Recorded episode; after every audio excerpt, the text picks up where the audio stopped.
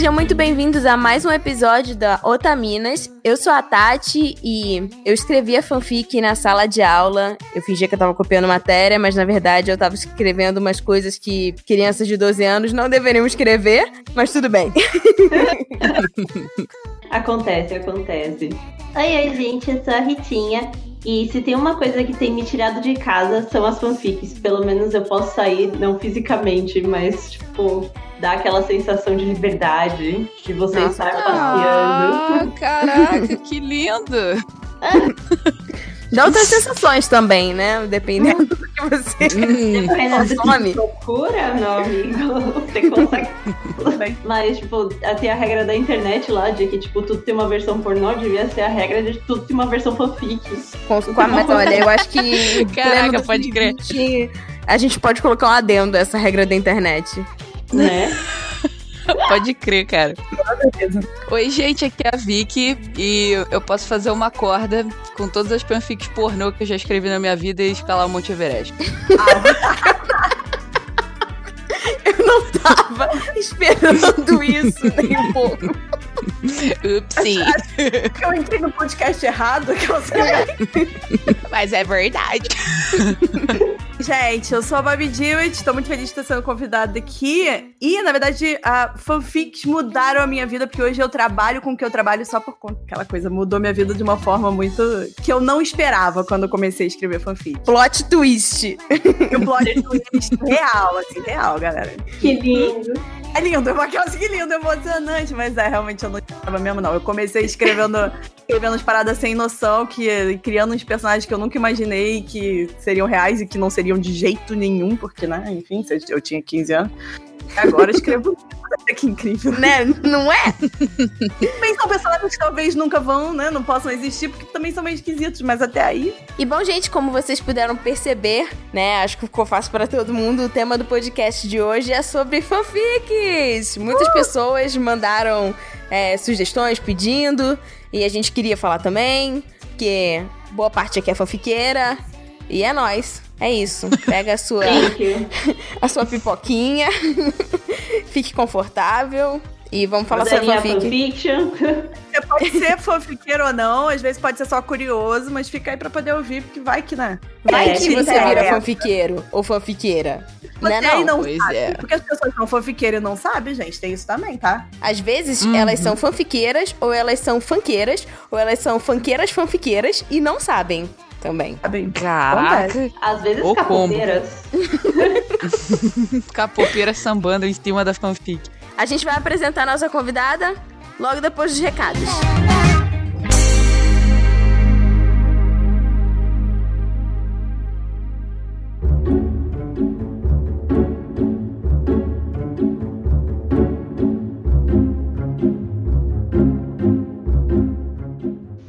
Gente, sejam bem-vindos a mais uma sessão de recados do Otaminas. Aqui é a Ritinha. E aqui é a Joe.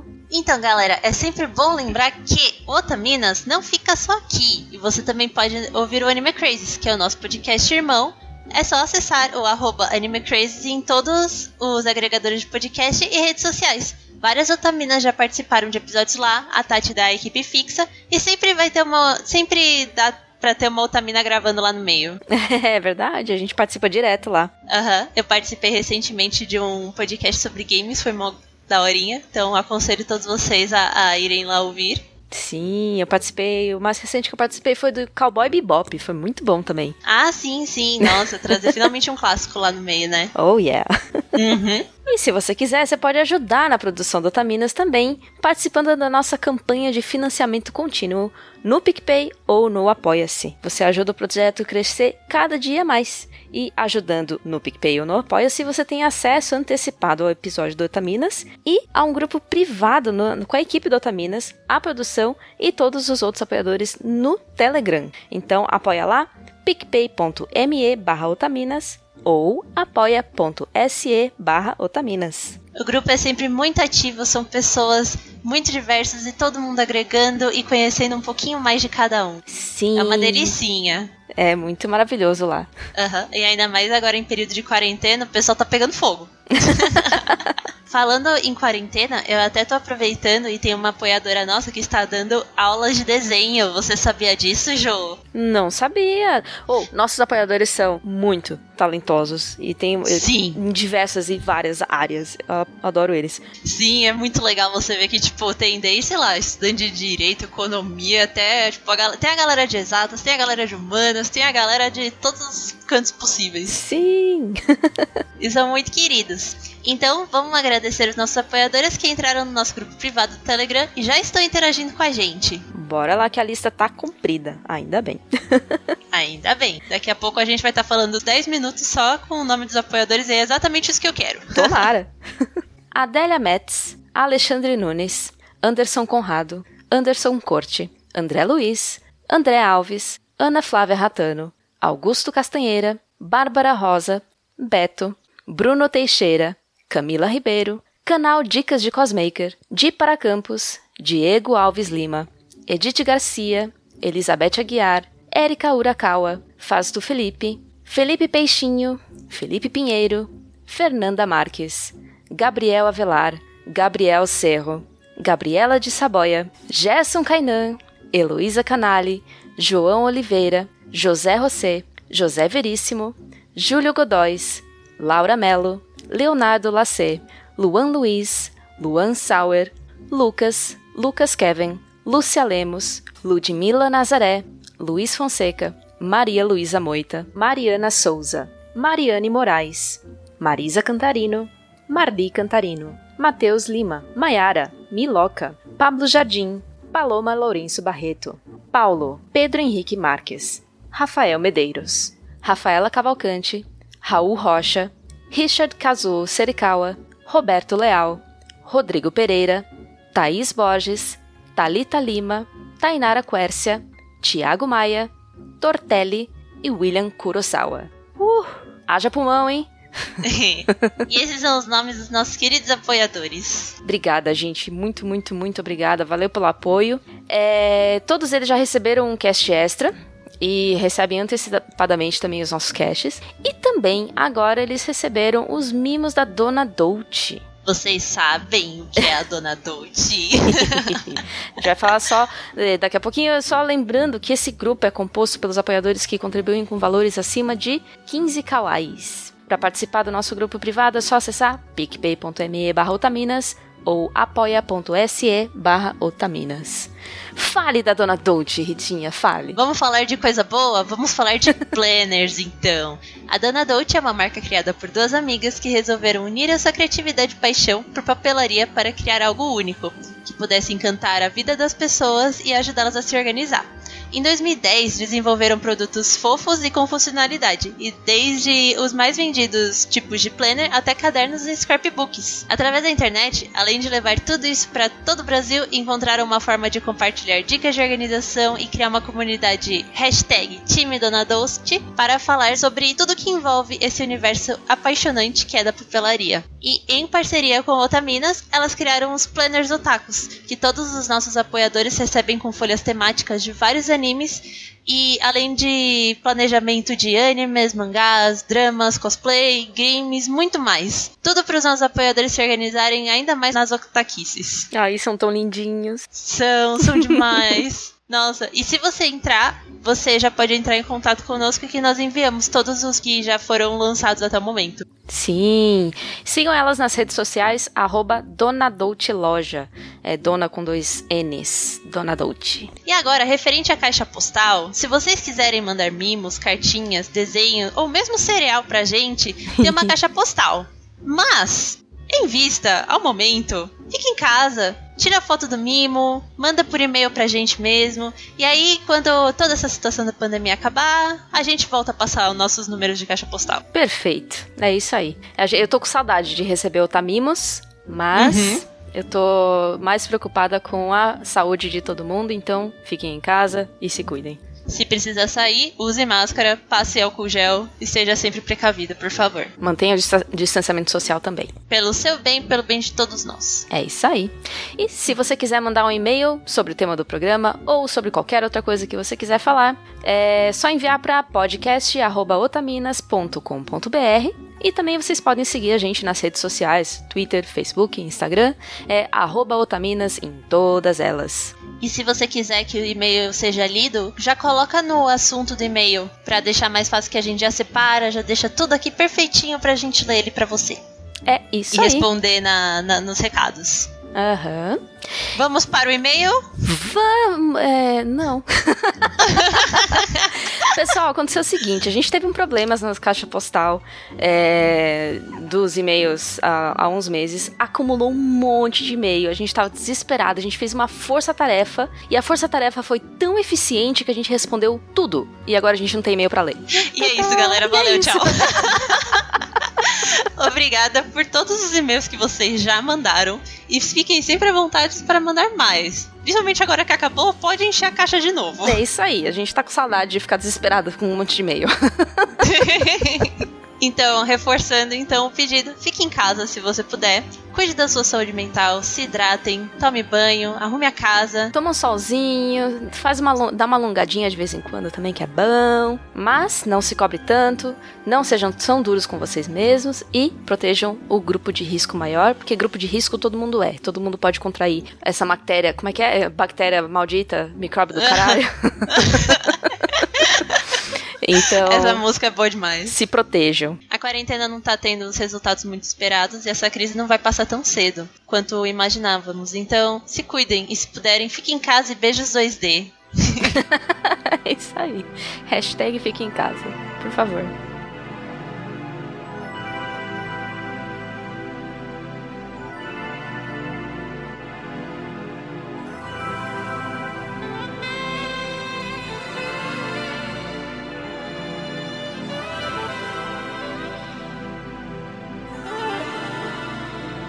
Fanfics. Como poder definir fanfics? Fan, derivado de fã, e fic de ficção, ou seja, ficção de fã. Histórias desenvolvidas por fãs que têm personagens de universos de obras que já existem. E essa história pode ser, né, canônica, ou seja, seguindo realmente o universo fiel daquela obra, ou não. Então é uma forma de você expressar o seu amor por essa obra e também se expressar, né, através de uma coisa que é importante pra você, treinar a sua escrita, né, criar novas histórias e, quem sabe um dia, fazer disso o seu ganha-pão, como a nossa convidada Babi Dewitt. Yay! Babi, muito obrigada por ter aceitado o nosso convite. Você estava na nossa mira com essa pauta há muito tempo. E eu tô feliz que isso se concretizou. Eu também. Obrigada, gente. Eu realmente fico muito feliz, assim. Eu eu fico feliz de ser convidada para uma pauta tão legal e que pra mim faz muito sentido, porque eu vivo disso até hoje. Vivo, né, assim. Vivo disso porque, assim, não, não, não ganho dinheiro com fanfic hoje em dia, não ganho, mas ela, ela, tipo, nutre a minha vida, entendeu? No dia a dia. Então, assim, fez parte tanto da minha história, então eu fico muito feliz de ser convidada por vocês e, tipo, Ah. caramba, obrigadão de verdade. Ah, Você já gravou Ah, algum obrigada. podcast falando sobre fanfic, assim, especificamente? Ah, eu acho que eu falei ah, alguma vez, mas eu acho que faz, uns, faz um ano, dois anos. não- Faz, faz bastante tempo, assim. Não, não gravei muitos podcasts falando sobre fanfic. Eu acho que também. Mas é porque eu falo muito também, gente. Então, assim, vocês vão reparar. Eu não paro de falar. Então, às vezes, as pessoas não me convidam pra isso, entende? Pode Fica à vontade, quer que tenha lugar de falar, sim. Tu é Babi, a convidada, não- você pode falar quando você quiser. Ai, me Pra quem não importante. te conhece, se apresente. Conte um pouco sobre a sua história com fanfics. Ok, gente, então, sou a Babi Dewitt, né? Como eu disse, eu tenho 33 anos pra contextualizar, tá? É, eu comecei, eu na verdade hoje eu sou escritora, eu trabalho como escritora, é o meu ganha-pão mesmo, o meu dia a dia. É, eu trabalho com isso profissionalmente há 11 anos, mais ou menos já. É, eu tenho cerca de 12 livros lançados. É, e eu comecei a escrever fanfic quando eu tinha uns 15 anos, eu acho. Não sei nem fazer conta, como eu tenho 33, deve fazer o quê? Uns 17 anos? Eu não sei muito bem fazer conta, mas deve ser tipo Uau, isso. eu também não sei, mas deve ser tipo isso, e é muito. E é engraçado porque os meus leitores de- dos meus livros hoje em dia, muitos deles nem tinham nascido na época que eu comecei a escrever fanfic, sabe? E alguns deles já eram novinhos demais, assim, né? Não sabiam nem ler ainda. Então é uma coisa meio. É engraçado essa parada dessa, dessa mudança de geração também. É, mas então eu escrevi essas fanfics quando eu tinha 15 anos. Eu morava no interior de Goiás, numa cidade chamada Alto Paraíso. Lá não tinha internet. Eu puxava a internet de escada de Brasília, que naquela época eram só internet de escada, né? A gente não tinha internet normal. É, e era, era bem complicado, assim, para poder entrar na internet e visitar os fóruns, né? E eu conheci as fanfics graças aos fóruns de Harry Potter. Mas você, você, você morava em, em Goiás, mas você é carioca. Sou carioca, sou carioca. Hoje eu moro em São Paulo, já faz uns quatro anos. É, mas eu sou do Rio de Janeiro e eu fui não, morar. porque eu fiquei tipo assim, peraí. Temos o mesmo sotaque, como assim, Goiás? É. Essa parte da sua vida eu não sabia. Não, eu fui morar. Gente, assim, é engraçado. Eu espero que minha mãe não ouça. Minha mãe não vai ouvir, eu acho, gente. Mas é. é, não contem pra ela, tá? Mas é porque a gente foi morar em Alto Paraíso de Goiás no final de 99, 1999, quando minha mãe achou que o mundo fosse acabar. Não é uma fanfic, Caramba. é vida real. Um dia eu vou escrever essa história, vai parecer que é uma fanfic, mas é vida real. Eu vou dizer que é fanfic, porque pra minha mãe não descobrir, porque hoje, até hoje ela vai falar que é mentira. Mas os anos 2000 era tal do fim do ano e a gente se Uhum. mudou O pra bug lá. do milênio. Caramba! Maluco, que doido, adorei.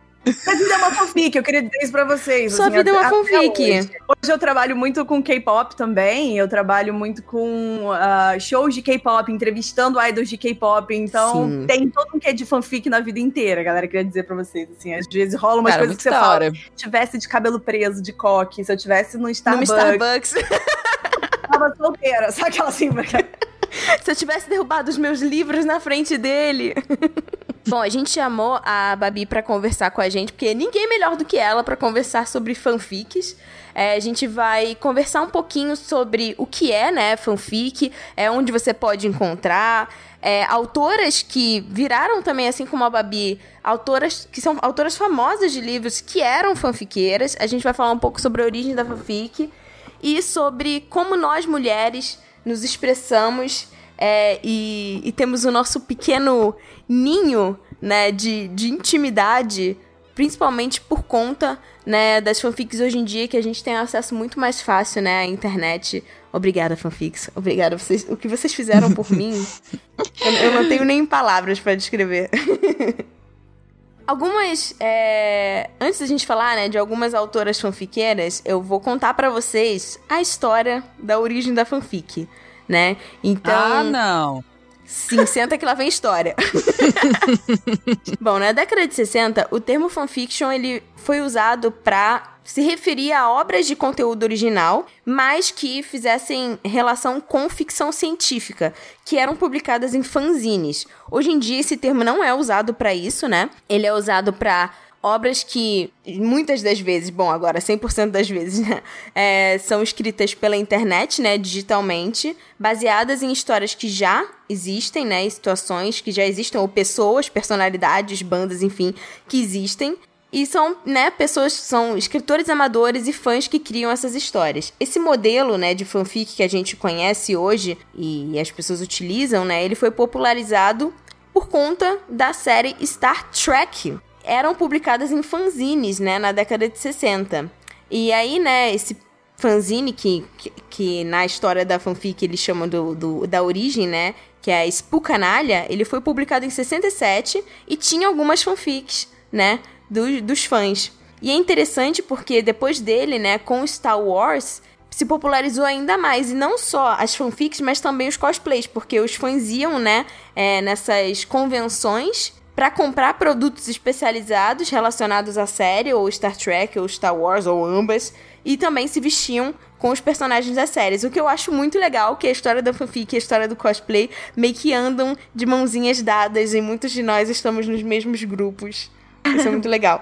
Eu acho isso o máximo, porque todo mundo acha que o cosplay nasceu no Japão, né? Quando na verdade, é. tipo, vai muito além. O cosplay, ele veio desses eventos dos Estados Unidos. Ele surgiu realmente com, com esses nerds, né? Que hoje, hoje eles chamam mais de geeks, mas esses Uhum. nerds mais aficionados pela, pela cultura do, do sci-fi.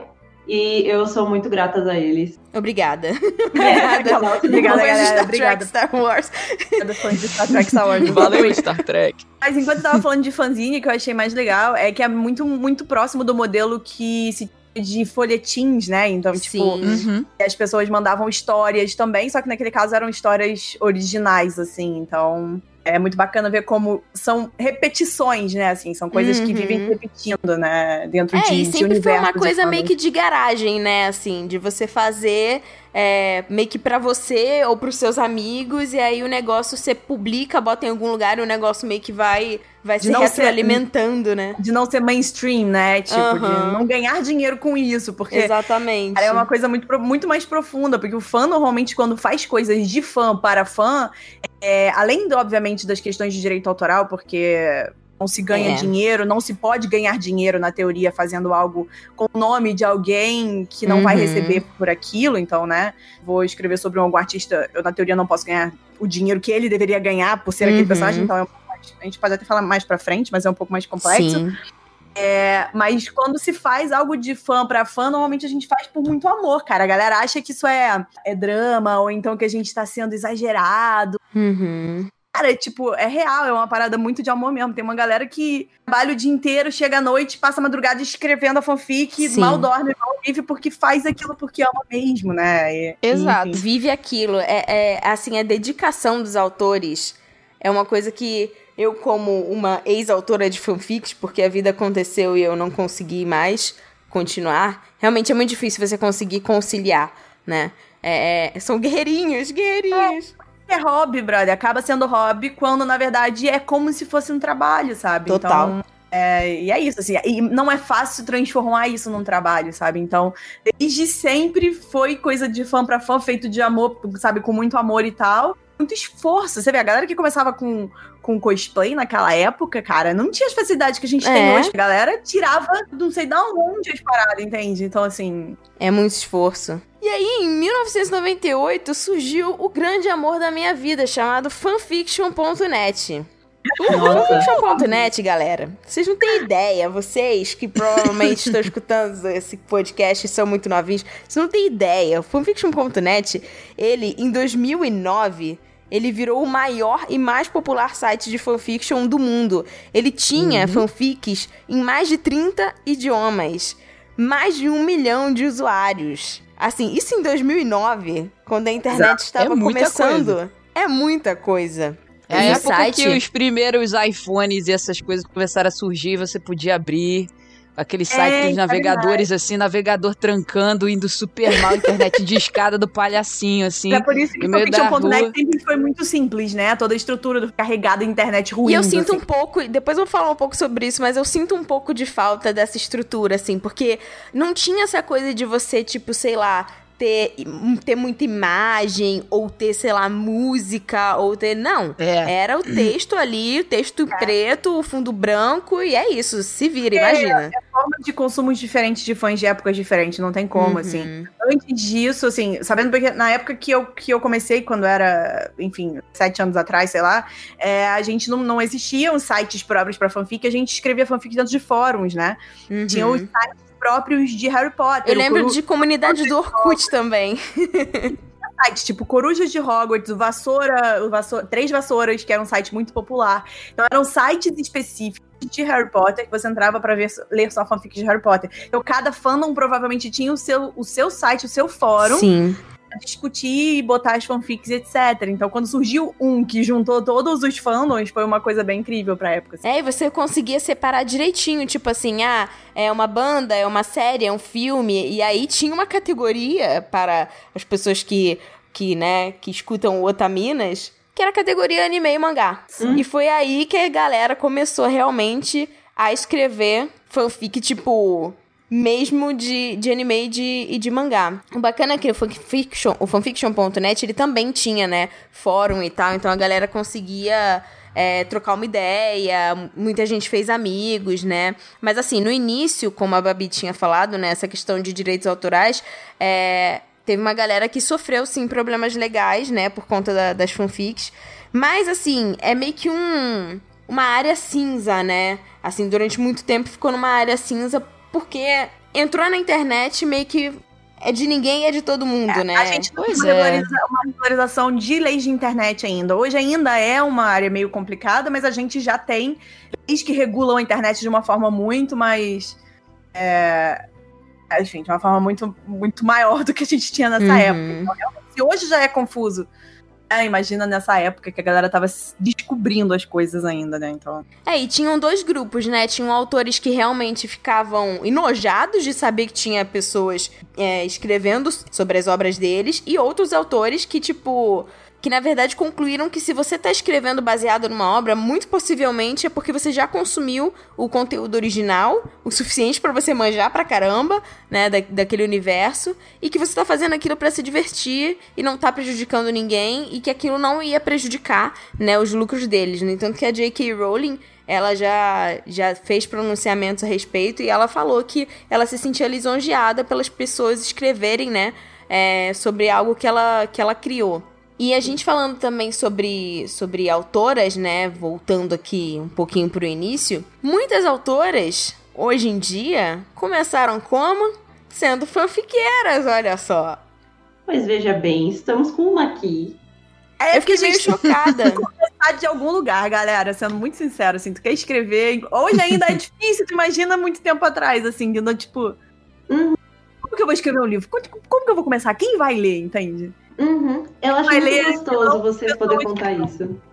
Tipo, é, quem vai ler se não pessoas que são tão doidas por algo que eu gosto quanto eu sou, Sim. sabe? Uhum. Sincera, sempre vai ter alguém no mundo, em algum lugar, que vai gostar de alguma coisa que você gosta, não importa o quão esquisito você for. Tipo, Isso é incrível. provar que existe fanfic de, de Selena Gomes com Faustão, entende? Então, tipo assim, Sim. sei lá, eu sou apaixonada pelo dedão do pé do Chandler do Axel. E vai ter uma fanfic sobre o dedão do pé, vocês podem ter certeza que isso vai acontecer. Ah, e se eu escrever uma, vai ter alguém que está lá, sei lá, no interior de Manaus, a pessoa vai e vai falar, finalmente alguém me entendeu. Então, tipo assim, É. sempre vai ter al- alguém que fez a mesma doideira que você. Então a fanfic, ela faz esse caminho de conectar a gente, Total. o autor com o leitor, leitor com outras histórias, e, enfim, de, de uma forma e que quem tá começando a escrever não tem outras possibilidades. E até hoje em dia é muito difícil chegar do nada e falar, putz, quero lançar um livro. Por onde eu começo? O que, que eu faço? Muito. Não, não existe. Falando até como autora, não existe é, uma faculdade para ser autor. Você não entra na Não. faculdade vai te ensinar como escrever um livro, como publicar, como ser tratado dentro de uma editora, como que seu livro é vendido numa livraria Uhum. Pode fazer faculdades de letras, de N outras coisas que você pode fazer para poder aprender e escrever de outras, né, outras Uhum. formas e tal. Fazer uh, faculdades direcionadas a, a- ao mercado editorial, no geral, mas não a ser escritor. Tem alguns cursos que acontecem hoje em dia e tal, mas enfim, é, é, é- tem começado essa profissionalização, né? Mas imagina aquela época, por onde começar? É. Em fan- A, a mesma coisa que, assim, pessoas são artistas, né? É, normalmente você fica conhecido primeiramente na internet. Tem duas possibilidades as quais eu vejo, assim, que acontece com muita frequência. Ou esses artistas, eles já são muito, muito bons. Então, consequentemente, qualquer tipo de desenho que eles fizerem, ou pintura, e eles postarem em qualquer rede social, eles já vão ficar populares porque a qualidade da arte deles já é muito boa. Ou... O que o resto do, do mundo faz é você fazer, na verdade, praticamente é, fanart, né? Praticamente a versão de arte das fanfics. Você faz a fanart em forma de desenho de algo que já existe, de alguma série popular, pra você ir aumentando a sua popularidade na internet, para as pessoas do mesmo fandom, as pessoas que gostam das mesmas tranqueiras que você, irem lá e falar Uhum. "Ah, cara, eu gosto muito disso, sou seu fã, é, desenha eles agora se beijando, é, por favor. Então, assim, tem muito isso. Se. É o mesmo. Eu acho que é o mesmo É o mesmo conceito, exato. ter, é, de você ter um público que vai te ver, que vai te enxergar, sabe? Então, Uhum. e aí você vê realmente vários autores incríveis, ou desenhistas incríveis, ou pessoas que, que focam nessa parte de fanfic porque sabe que tem um fandom que vai apoiar. Alguma Uhum. forma. E essas autoras que hoje são escritoras, elas também provavelmente chegaram na internet sem saber, gostando de escrever e sem saber nem que queriam ser escritoras em si, Sim. sabe? Comigo aconteceu E por onde sabia começar, né? Ver de ser escritora. Eu só gostava de escrever e eu achei um lugar que eu podia falar sobre o final de Harry Potter que eu tava odiando no livro, entendeu? E eu pensei, eu posso, eu, eu vou fazer do meu jeito, Eu vou fazer o meu. é o meu personagem, porque esse não tá legal o suficiente. J.K. Rowling é aquela, né, que você acha o máximo de achar que a J.K. Rowling tá errada. A Mas, J.K. Rowling já é rica mesmo, ela mora num castelo. Sincera, gente, teve fanfic da época, de 17 anos atrás, que deu fim pras histórias muito melhor que J.K. Rowling deu, e eu deixo isso no ar. Nossa. Não, assim, e, e tem uma galera que realmente capta a essência dos, dos personagens e do universo que você Cara. fica tipo, caramba, por favor, É chocante. escreva mais, né? É E falando sobre autoras fanfiqueiras, né? Tem três autoras que a gente separou aqui, né? São fanfiqueiras. A primeira delas, a Maggie Cabot, que vocês devem conhecer pelo o livro, né? Diário da Princesa. Caso você não conheça o livro, teve um filme baseado no livro com a Anne Hathaway, que ficou muito famoso. É, ela escrevia fanfic sobre Star Wars. E eu também soube disso há pouco tempo, e eu li os livros da, da Maggie Cabot, gostava muito de Tá Meu 42 Não É Gorda, era o meu livro favorito dela. O chip E- e, preferido assim, dela era Yoda e Palpatino. Eu sou suspe... eu suspeito porque, assim, eu, eu era muito fã de, da Meg Cabot, né? A gente chegou a conhecer ela em Bienal do Livro e tudo mais. É, mas eu, eu tô muito curiosa pra saber que tipo de fanfic Star Wars essa mulher Né? escrevia, porque a cabeça dela vai de 880, assim, sabe? A Meg. Cabot, é- ela, é, ela, vai, ela se torna pirada em dois segundos, então eu queria muito entender. Era uma parada, tipo... Uma próxima Leia oportunidade, né? Meg, vem cá, que o que, que você tipo, escrevia? Leia, Luke e tal. Era, Leia, Luke não, porque é no- é nojento, cara, mas, tipo, Leia... Ou se era uma coisa, ai, se ela gostava de, de, de, de fazer o Chewbacca com alguém, assim, uma coisa meio... Meu Deus, meu furry. Gente, mas enfim, tem quem gosta, desculpa, desculpa, não quero né, dizer que é ruim o que Pois as é. gostam. Há sempre um Chewbacca e público. Han Solo. Cara, eu não duvido de nada na internet. A outra autora, né, que é- ficou muito famosa também, foi uma das primeiras que, tipo, que eu vi, assim, abertamente falando, ah, eu era, eu era fanfiqueira mesmo, e é isso aí, que é a E.L. James, a autora de 50 Tons de Cinza, né, você provavelmente, ouvinte, está aí escutando, já ouviu falar por conta do filme também, mas o livro fez muito sucesso. Ela escrevia fanfics sobre Crepúsculo. As fanfics dela ficaram muito famosas. Mesmo antes dela publicar os 50 tons de cinza. É, ela tinha, ela Ela tinha era tipo, um codinome muito, muito de RPG, assim. Era ela, tipo lá. assim, Fire Ice Dragon 2015, assim, uma parada tosca. Como todos nós, não é verdade? Aquelas, assim, todo mundo começa Fire Ice Dragon, quero dizer. Pois é. O negócio dela, James, foi muito legal, porque apesar de, por exemplo, eu não sou fã de 50 tons, eu sou muito fã de Crepúsculo, mas não de 50 tons, mas é, tiveram coisas muito positivas e muito negativas com essa, essa popularização, né, de, de 50 tons como fanfic, assim. Uhum. É, e o positivo foi justamente isso, essa coisa meio populista, essa coisa meio todo mundo pode, e eu escrevi algo de um fenômeno, e o meu também tá se tornando um fenômeno. Uhum. A história da E.L. James, ela, ela acabou levando muita gente a ser leitor e pessoas mais velhas, porque no, no- Sim. é, dentro do mercado literário a gente vê como fenômenos, né? O Crepúsculo foi um fenômeno muito grande que trouxe pessoas que não eram leitores pra dentro dos livros, os jovens, Uhum. normalmente. O, o, que o 50 Tons de Cinza fez com pessoas mais velhas. De repente a gente tava vendo senhoras de idade, mães. É, minha mãe. Tendo 50 tons que não estavam acostumadas a ler livros mais, ou desacostumaram, ou enfim. Foi muito positivo nessa parte. A parte negativa é que, de repente, todo mundo acha que fanfic é sobre sexo. E Sim. não que não seja, vamos lá, tem de todos os jeitos, mas é isso, você, cara, você meio que generaliza. Estigma, é, tem um estigma.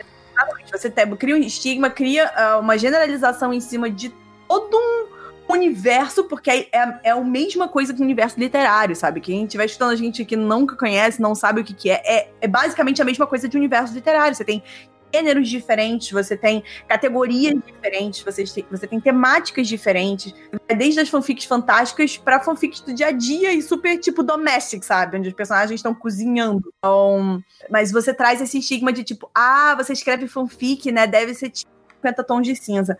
Eu ouvi isso, gente, eu ouvi isso demais quando eu comecei a publicar. Não, eu, eu vi umas pessoas assim que já tinham meio que.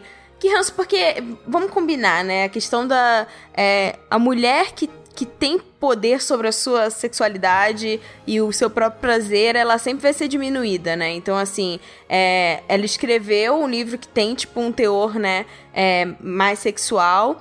E ela foi, tipo, ridicularizada e atacada por isso. E quando ela falou que era baseado numa fanfic de Crepúsculo, piorou, né? As pessoas Nossa. ainda. Porque Crepúsculo já foi uma outra coisa que foi ridicularizado por ser. É, Sim. aí, aí tem toda essa questão aí, tipo, de ser uma literatura feminina, que antigamente a gente chamava de tiquilite, literatura feminina, que hoje em dia não, não usamos mais essas terminologias porque a gente entendeu que não é, né, que o mundo não é, não funciona dessa forma e tal, mas. É, e tem tudo isso mesmo, de dizer que ah, é pra mulher, é pra jovem, é tudo uma porcaria, sabe? De mulher, é pra mulher, é pra jovem, ainda tá na internet, meu anjo, tipo. Eu mandei uma, uma capa aqui pra vocês no Discord de um.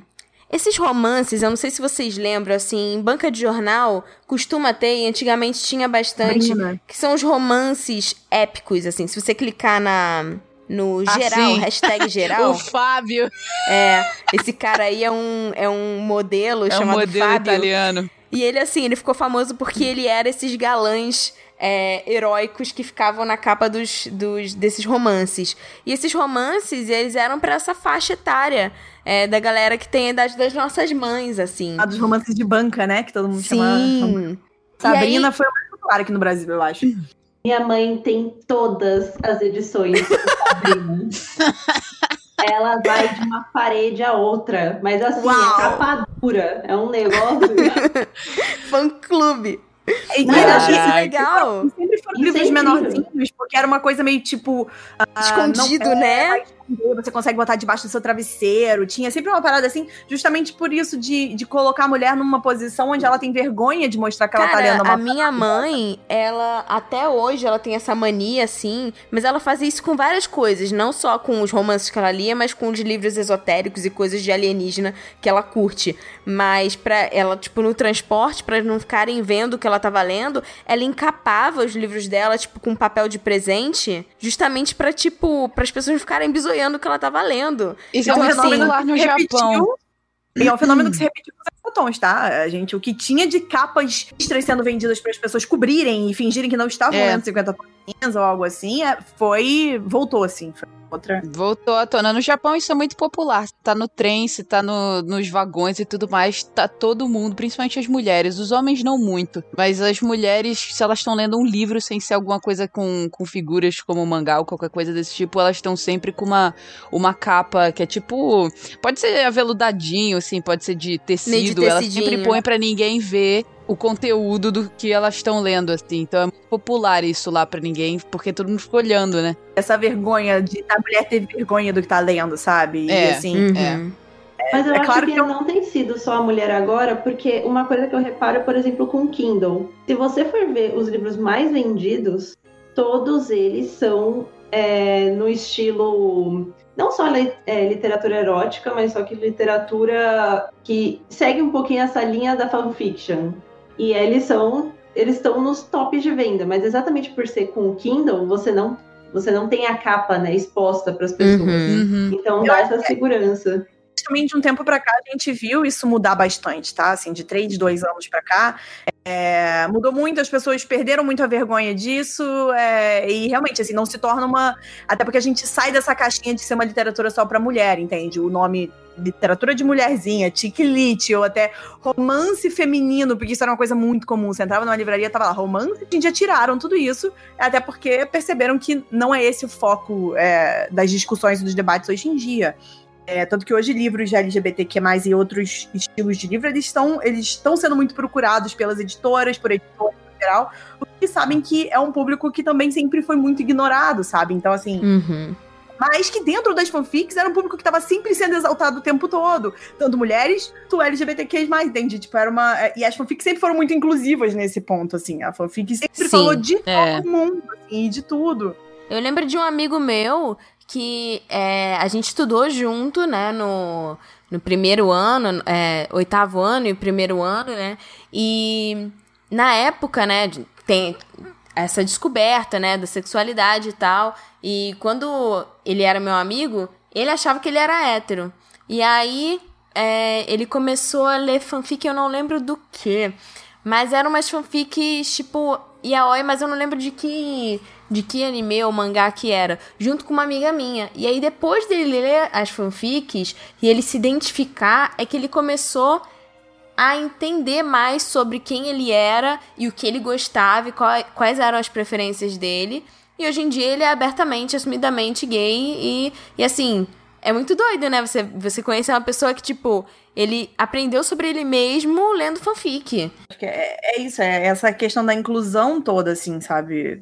Bastante até debatida essas questões todas, gente. É. É, muita coisa. Ah, e teve a Cassandra Clare, né, que fez os Instrumentos Mortais, só que ela escrevia fanfic de Harry Potter e Senhor dos Anéis. Fiquei muito triste quando ela tirou tudo do ar e a Cassandra bloqueava todo mundo no Twitter que falava ai, sobre fanfic pra ela. Ela bloqueava todo mundo, gente. É tipo, Ah, não é? faço ideia do que você tá falando, né? A da Clary foi uma coisa que eu fiquei horrorizada. Você fala, ai, cadê a sua fanfic? Ela bloca, ela nem te responde, ela só te dá bloco. Ela fala, não faz Caraca. Caraca, a fanfic virou tipo um gatilho pra ela, assim, né? Tipo, fã o quê? Eu não faço Gente. ideia do que é isso. Sabe por quê, gente? Tem uma questão, assim. é, ela escrevia as fanfics de Harry Potter, e se você for ler os primeiros livros de Instrumentos Mortais, você vai, você vai ver a conexão de Harry Potter com a história. Vai ver Hum. o personagem Mavaldinho, lourinho, que o pai tem cabelo grande, ele é louro também.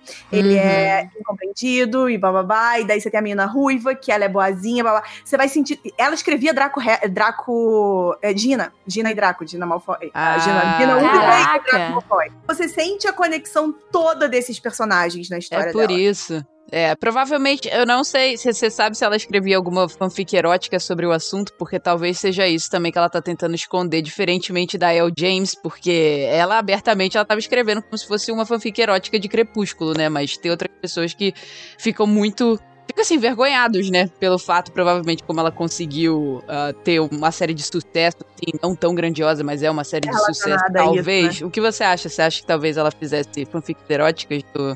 Então, eu não conhecia. Se ela fazia, eu realmente não conhecia. Eu conhecia umas histórias que eram mais aventuras mesmo e Tá, etc. ok, ok. Pode é, porque assim, a gente fica pensando, né? Então, qual. Por que pra ela é um gatilho tão terrível? Talvez ela não Eu queira acho que é porque ser ela não quer, não conhecida. quer reconhecer que ela, de certa forma, se apropriou, né, desses personagens e se inspirou até um pouco mais, né? Pode ser. Gente, as pessoas têm vergonha de falar que escrevem fanfic, sabe? É, uma, é, é complicado. Até hoje ainda existe essa vergonha, justamente É, pela- então. pelo é. preconceito muito grande que existe de que se você escreve fanfic é uma porcaria. É, Eu sou uma é dessas pessoas. histérica, uma garota histérica. Isso é, principal, assim, sabe? Eu escrevi fanfic durante muito tempo. é, de anime e mangá, principalmente no Yasha e Yu Hakusho. Comecei a escrever alguns de Boku no Hero, mas assim, algumas pessoas, tipo, me pedem. E primeiro que, tipo, quando eu tive um problema com meu computador, eu salvava, né, as minhas fanfics no, no Word. E eu tinha escrito uma fanfic, assim, de Inuyasha durante muito tempo, e eu tinha muitos capítulos. E eu não, eu não publicava, tipo, eu escrevia e publicava. Eu tava escrevendo mais pra, tipo, ir publicando com respiro. E eu tive um problema e eu perdi. E eu fiquei muito chateada. E algumas fanfics eu apaguei do fanfiction.net, mas as que eu tenho ainda, eu não divulgo pra ninguém, porque eu fico com vergonha. Assim, é porque eu escrevia meio que pra mim e eu gostava dessa coisa meio anônima, sabe? De tipo, ninguém saber que sou eu escrevendo. No entanto, que meu namorado descobriu que eu era fanfiqueira e ele fica tipo, ele gosta das coisas que eu escrevo, tipo as crônicas, os contos e tal. Ele falou, ah, eu queria, queria ler essas fanfics. Eu fico tipo, não, isso é uma coisa que você nunca, nunca vai descobrir. Eu tenho. Tem até hoje as minhas fanfics no fanfiction.net com outro nome e eu nunca, nunca divulgo elas, assim, não vai Pois é. acontecer. Não vai É meio que um tesouro seu, né? é uma parte Mas sua não, é que ali. criou, mas não é que criou uma vergonha. Eu nunca tive vergonha de falar que escrevia fanfic, tá? E não era, tipo, nunca começou por isso, assim. Eu sempre achei muito, tipo. é, Sei lá, nunca achei de, nada demais em escrever fanfic. Eu sempre achava muito incrível, na verdade, quem escrevia. Inclusive, um dos primeiros ídolos que eu tive em questão literário, fora o Pedro Bandeira, que era um dos meus autores, fa- ainda é um dos meus autores de livro favorito, uma escritora de fanfic, sabe? De Harry Potter, assim, que eu ficava fissurada por ela. Pra mim, era a melhor escritora do universo e tal. Não. É, mas eu, eu, eu, quando eu comecei a escrever fanfic, porque a gente na época criava personagens em RPG de Harry Potter, eu comecei a escrever como se eu fosse aquela personagem. Uhum. Ou sim, né, que chama. é, então, e não era por eu ai, ter vergonha de fazer fanfic nem nada, mas era porque eu queria como se aquela personagem fosse um, um alter ego meu, assim, entende? Eu fiz isso comigo também. Sim. Quando eu comecei a escrever as fanfics de McFly, que foi quando eu falei, tipo, não, beleza, vou botar o meu próprio nome, porque sou eu que tô escrevendo, não é mais aquele alter ego, aquela personagem da Solcerina que é- queria ser, queria ser compreendida por todos e tal, qualquer coisa assim. Então, é... mas é isso, tem, existe o meu link lá, nunca será mostrado. Eu preciso dizer uma coisa que é, boa parte da minha vida como leitura de fanfic também foi com McFly, no McFly Addiction. Bom, fez 14 anos agora. Aquela assim, né? Eu tava, eu tava, eu, eu não lembro uma vez na, no Twitter que você postou alguma foto sua, tipo, é, nessa época assim, é, que você tava com cabelo castanho e tal, e eu acho que eu te vi num evento é, que aconteceu na, na Glória, que foi um evento, tipo, de fãs de McFly, e teve até uma banda cover de McFly, não sei o quê, e eu lembro que eu que eu te, que eu tenho quase certeza que eu te vi no, no evento. Eu não lembro em que ano que foi, mas foi lá por 2000 e alguma coisa. E é muito doido, assim, porque é a primeira vez que, que eu vi como as fanfics evoluíram do que era o fanfiction.net foi no McFly Addiction, que aconteceu uma coisa que eu não fazia ideia que era possível, que eram as fanfics interativas, em que você escolhia quem era o, a sua ordem de preferência dentro dos membros né, da banda, e a fanfic se adaptava. E você escolhia o seu nome e tudo mais. Gente, foi... isso era incrível foi um caminho, assim, falar para vocês. Foi tipo, foi uma. Eu tô procurando a data, tá, gente, assim, enquanto eu tô falando, mas eu tava procurando a data, mas eu acho que foram 14, foi há 14 anos que o, o McFly Addiction fez 14 anos agora. É, mas a gente.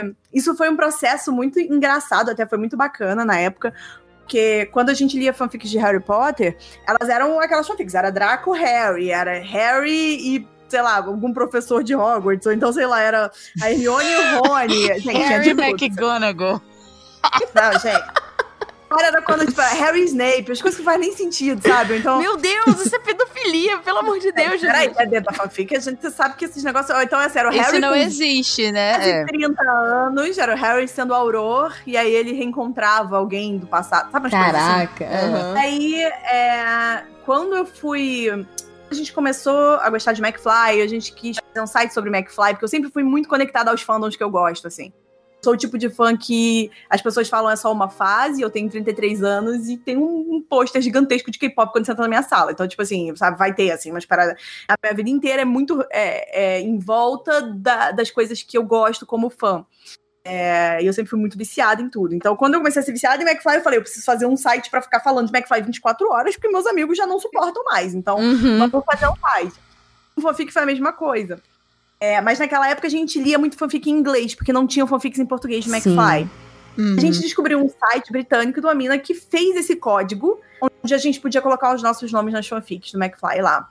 A gente achou incrível e a gente ficou louco por aquilo e não tinha no Brasil e etc. Eu lembro que eu, a gente, eu falava muito mal inglês, então a Maia, que é uma amiga minha, que também fez parte naquela época, ela mandou um e-mail para essa, pra essa garota pedindo para usar o código dela aqui no Brasil pode eh, reproduzir o seu código para fazer uma fanfic em português, só que uh, usando o mesmo estilo de, de né, interativo e tal. A menina falou: vai fundo, o código é de vocês, tá tranquilado. E a gente abriu, na época, o Take a Bow, que foi o primeiro que chamava Tab, e foi a primeira ideia do Fanfic Addiction, assim. Era junto com a equipe de um outro site de McFly. E durou dois meses no ar, a gente falou, não, vamos fazer o nosso próprio, a gente saiu e montou o Fanfic Addiction, que aí foi, foi realmente algo muito mais pessoal, assim, da, da galera que escrevia. Ah, que assim, da hora. Que ótimo. Eu acho muito mágico esse mundo de fanfics também, o quanto, tipo, esse de fã pra fã, a galera abraça, se ajuda, vai e faz. Isso é, é algo assim é. que você, tipo, é poderoso. se todo mundo fosse fã, a gente rodava esse mundo ao contrário se precisasse, sabe? Pois é. Se a gente todo mundo tivesse essa energia de fã. E pensando um pouquinho em fanfic e mesmo na, no lançamento para esses livros, você acha que o fato de quando você escrever a fanfic, você usar personagens que já existem no nosso imaginário, já tipo, existem no mundo, vamos dizer, ele também ajuda você a vender a história em si? Ah, é, isso, enquanto fanfic, né? É. é sim, mas é, é aquilo, é desde o princípio aquilo que a gente falou de você já tem um público alguma forma alguém vai te ler, assim. Se eu boto uma história do zero sobre Carolina Sim. e Juliana que se encontraram e se beijaram no, no mercado. Alguém pode ler porque é, me conhece, ou que gosta de mim, ou porque caiu naquele link sem querer? Pode acontecer. Mas se eu escrevo sobre dois artistas, sei lá. Hoje em dia eu leio muita fanfic de, de, de K-pop, né? E eu leio muita fanfic do grupo EXO. É, e eu sou muito, muito fã de, de um dos chips do grupo, que são dois meninos, que é o Chanyeol e o Baekhyun. É, então, que chama, a gente chama de Chambek, né? Que é chip, nome de chip. Uhum. E, então, assim, em vez de eu escrever a Carolina e a Juliana se encontrando no mercado, se eu escrevo sobre o Channel e o Becan se encontrando no mercado, os fãs do Exo vão ler essa história porque tem os personagens que eles gostam também. Então, eu meio que, uh, quase que automaticamente, eu tenho uma divulgação daquilo que eu tô escrevendo, porque, é de, como é de fã para fã, isso roda muito mais fácil. Então, quando muito alguém me pergunta, às vezes, eu faço? Por onde eu começo? Eu quero escrever, mas eu não sei por onde eu começo. Eu sempre falo, vai para as fanfics. Isso é incrível porque você vai vender, você literalmente vende a história. Tipo, isso. você vai captar as pessoas pela história. E isso de fanfic, eu lembro quando eu tava mais no mundo do K-pop, foi uma das fanfics mais lindas que eu já li na vida, que foi uma no Danhe com o Anyuk do Super Junior. Uhum. E eu lembro que a fanfic se chamava L'Aquarelle, que é como se o Danhe fosse um estudante de arte. E meu Deus do céu, que coisa maravilhosa. Juro. E ficam assim na nossa cabeça. Essa que é a questão também. Também tem a questão de que não é só porque é uma fanfic que você vai ler e gostar. O, que- ali- o que tá ali dentro, a história, o plot, como o escritor escreve e etc, aquilo tudo vai fazer muita diferença se aquela fanfic vai rodar como uma fanfic famosa ou não vai ficar, entende? Então, é, tem Tem tudo isso. Então, é, um- é uma ótima escola pra escritor. Eu sempre chamo de escola pra escritor porque você tá dando a sua cara a tapa pra um fandom que já conhece aqueles personagens ou aquele universo e que eles vão te julgar pelo que você tá escrevendo de alguma Exato. forma. Eu Você vai também aprender. concordo. Você tem que aprender na marra né, como agradar o seu público-alvo. Porque aquilo é o meu Exato. foco. O público-alvo é os, são os fãs do Exxon, então como que eu vou fazer pra que eles me leiam e gostem do que eu tô escrevendo? Te- aprende, e isso você vai levar depois pra quando você tiver o seu próprio livro. Pra quem que eu tô escrevendo, entende? Não É, quero uma área de treino, né? É onde você vai ter ali a sua área de batalha pra você aprender a como fazer daquele jeito pra você poder agradar públicos diferentes quando chegar a hora de você escrever coisas diferentes. tal. E fora que você vai ter os comentários ali, né? É uma coisa que no livro você não tem do mesmo jeito. A Exato. fanfic, a fanfic você posta um capítulo, na hora vai ter alguém que vai comentar: odiei, amei, achei uma porcaria, sei lá, achei incrível, É. a melhor fanfic da minha vida, tudo ao mesmo tempo. E É, você você vai- aprende a lidar com várias coisas, né? Com, é, comentários com- é, construtivos sobre como você pode melhorar, como comentários, você vai aprender a lidar com hate também, que isso é uma das coisas que a Hum. gente tem que ter muita paciência Nossa, na gente, como internet. isso me ajudou, meu Deus do céu. Me ajudou demais, assim, gente, sério. Eu vejo muito acontecer. Cara, eu vejo isso muito acontecendo, assim. E tem briga de fandoms, assim, alucinadas, assim. As pessoas, assim, o hate é, é extremamente forte, tanto em qualquer tipo de fandom, né, que a gente sabe. Mas em qualquer fanfiction também continua. Com de E é meio interessante, né? Porque isso é uma coisa que, que, como a Babi tava falando, não tem no livro, né? A pessoa, ela interfere na história. Então, assim, às vezes o caminho que você tava planejando não teve o resultado que você queria com, com o seu público e você muda. Ou alguém é, no comentário te dá uma sugestão que você não tinha pensado É. e aquilo ia ficar muito legal pra história. Ou as pessoas também, é muito bacana, as pessoas, as pessoas que mais comentam e tal, você deixa escolher o nome do próximo personagem que vai entrar. Diversas Essa troca é muito trabalhar. preciosa. É, exato, e, e é muito é, é muito bacana, é realmente muito precioso. E assim, eu lembro que quando eu escrevi a Sábado à Noite, é, como que foi uma das minhas primeiras fanfics de McFly, é, quando eu Tô tão feliz com isso. Eu tenho esse autografado. Eu fico. Ai, gente, ai que lindo, me senti importante agora, mas ó, é, eu- quando eu escrevia isso no Fanfic Addiction, eu lembro que eu tenho salvo até hoje muitos dos comentários, eu salvava os comentários porque eu queria entender realmente o público que eu tava, pra quem eu tava escrevendo e etc. E eu lembro que eu li uma, num capi- um capítulo da história, eu li um comentário que falava assim, é, ai, é, odiei esse capítulo, adoro a história, mas odiei esse capítulo, tá parecendo um filme da Hilary Duff. E aí, me comoveu Específico. porque eu, eu amava os filmes da Hilary Duff. E aí eu fiquei, aí eu parei pra pensar, bom, se ela tá achando que é um filme da Hilary Duff, então eu, eu tô fazendo o que, eu, o que pra mim é legal, sabe? De Uhum. alguma forma. Eu não mudei porque essa pessoa teve esse comentário, entende? Porque pra ela, então, não era, ela não era o meu Não era pra. Entende? Não era pra ela Uhum. E fazer algo que realmente remetesse ali aquelas histórias bobas adolescentes americanas comuns que a gente estava acostumado a ver no, no cinema e tal. Então, só assim, eu, ao invés de ver como um comentário negativo, eu pensei, legal, estou fazendo a coisa certa, sabe? De alguma forma. Sim, estou, então, no- estou na minha essência, né? tá Exato. tranquilo. Eu acho. Sempre tem, Que- tá faltando mais não sei o que lá, e você pensa, putz, real, tá faltando mais isso. É, e aí você pode acrescentar. É uma puta de uma escola, gente. É, exato. Eu acho incrível, assim, essa, essa troca que pode ser feita com a área de fanfics e arte e tudo mais na internet. Eu acho que, porra, é um lugar onde você cresce pra caramba. Eu acho bacana a gente também listar alguns dos sites para as pessoas saberem Sim. caso elas queiram procurar. Babi, se tiver mais algum site aqui, porque assim, esses são os sites que, por exemplo, eu e a Vicky, a gente entra porque são os meio que da velha guarda barra nova, mas eu não sei se tem mais algum que é mais popular Tem, agora aqui no tem Brasil, um outro né? popularzinho, eu acho fora do Brasil, mas é, a gente pode listar esses primeiros, né? Os mais populares Uhum. agora. E se a Babi também souber de outros, O fanfiction.net ele ainda existe, felizmente, para, para a nossa alegria. É um dos maiores. É, então, se Ainda? vocês quiserem entrar lá, é incrível. Eu acho que, assim, o segundo, eu colocaria ele, na verdade, como primeiro, mas, ah, teoricamente, né, em teoria, ele seria o segundo maior, mas pra mim, nesse momento, ele é o maior que tem, que é o Archive of Our Own, que é tipo... Só que ele é em inglês, né? É, É porque, aqui- é porque normalmente a gente aqui chama de ela 3, pra, como diminuir Isso, pessoas isso, que... é. Exato, exato. Tipo, o nome curtinho dele é O3. E. Cara, ele é muito, muito popular fora do Brasil. Então, para as pessoas que, quiser, que, que sabem ler inglês, outras línguas, tipo, principalmente inglês, você encontra milhares de fanfics, é, que nem no fanfiction.net. O fanfiction.net é muito bom porque tem muita fanfic em português, né? Porque tem muitos autores é, brasileiros e pessoas de fora que falam também português, que escreviam português e também, né? publicavam. Exato. E só que no AO3 você é, você encontra assim fanfics em inglês e a quantidade é muito maior, né? Porque obviamente pessoas de outros países elas querem alcançar um público muito maior, então o que elas fazem é escreverem fanfics em inglês também. Né, mesmo que elas sejam de países diferentes. Então, pra quem souber, é muito bom. Tem o IA O AO3, Fanfiction. Na verdade, o, o AO3, é- o maior problema que a gente tem aqui é que o- a falta de suporte em português, né? E, enfim, ele É, acaba sendo não muito tem, popular. exatamente. Ele é popular Ele tá fora. Muito é muito fácil de ler, visualmente ele tem uma estética muito, muito simples e isso atrai É. muito muita gente, né? É, ele é muito velha guarda, a estética dele. Ele é mais novo, que, obviamente, do que o fanfiction.net, mas ele tem essa É. estética antiga.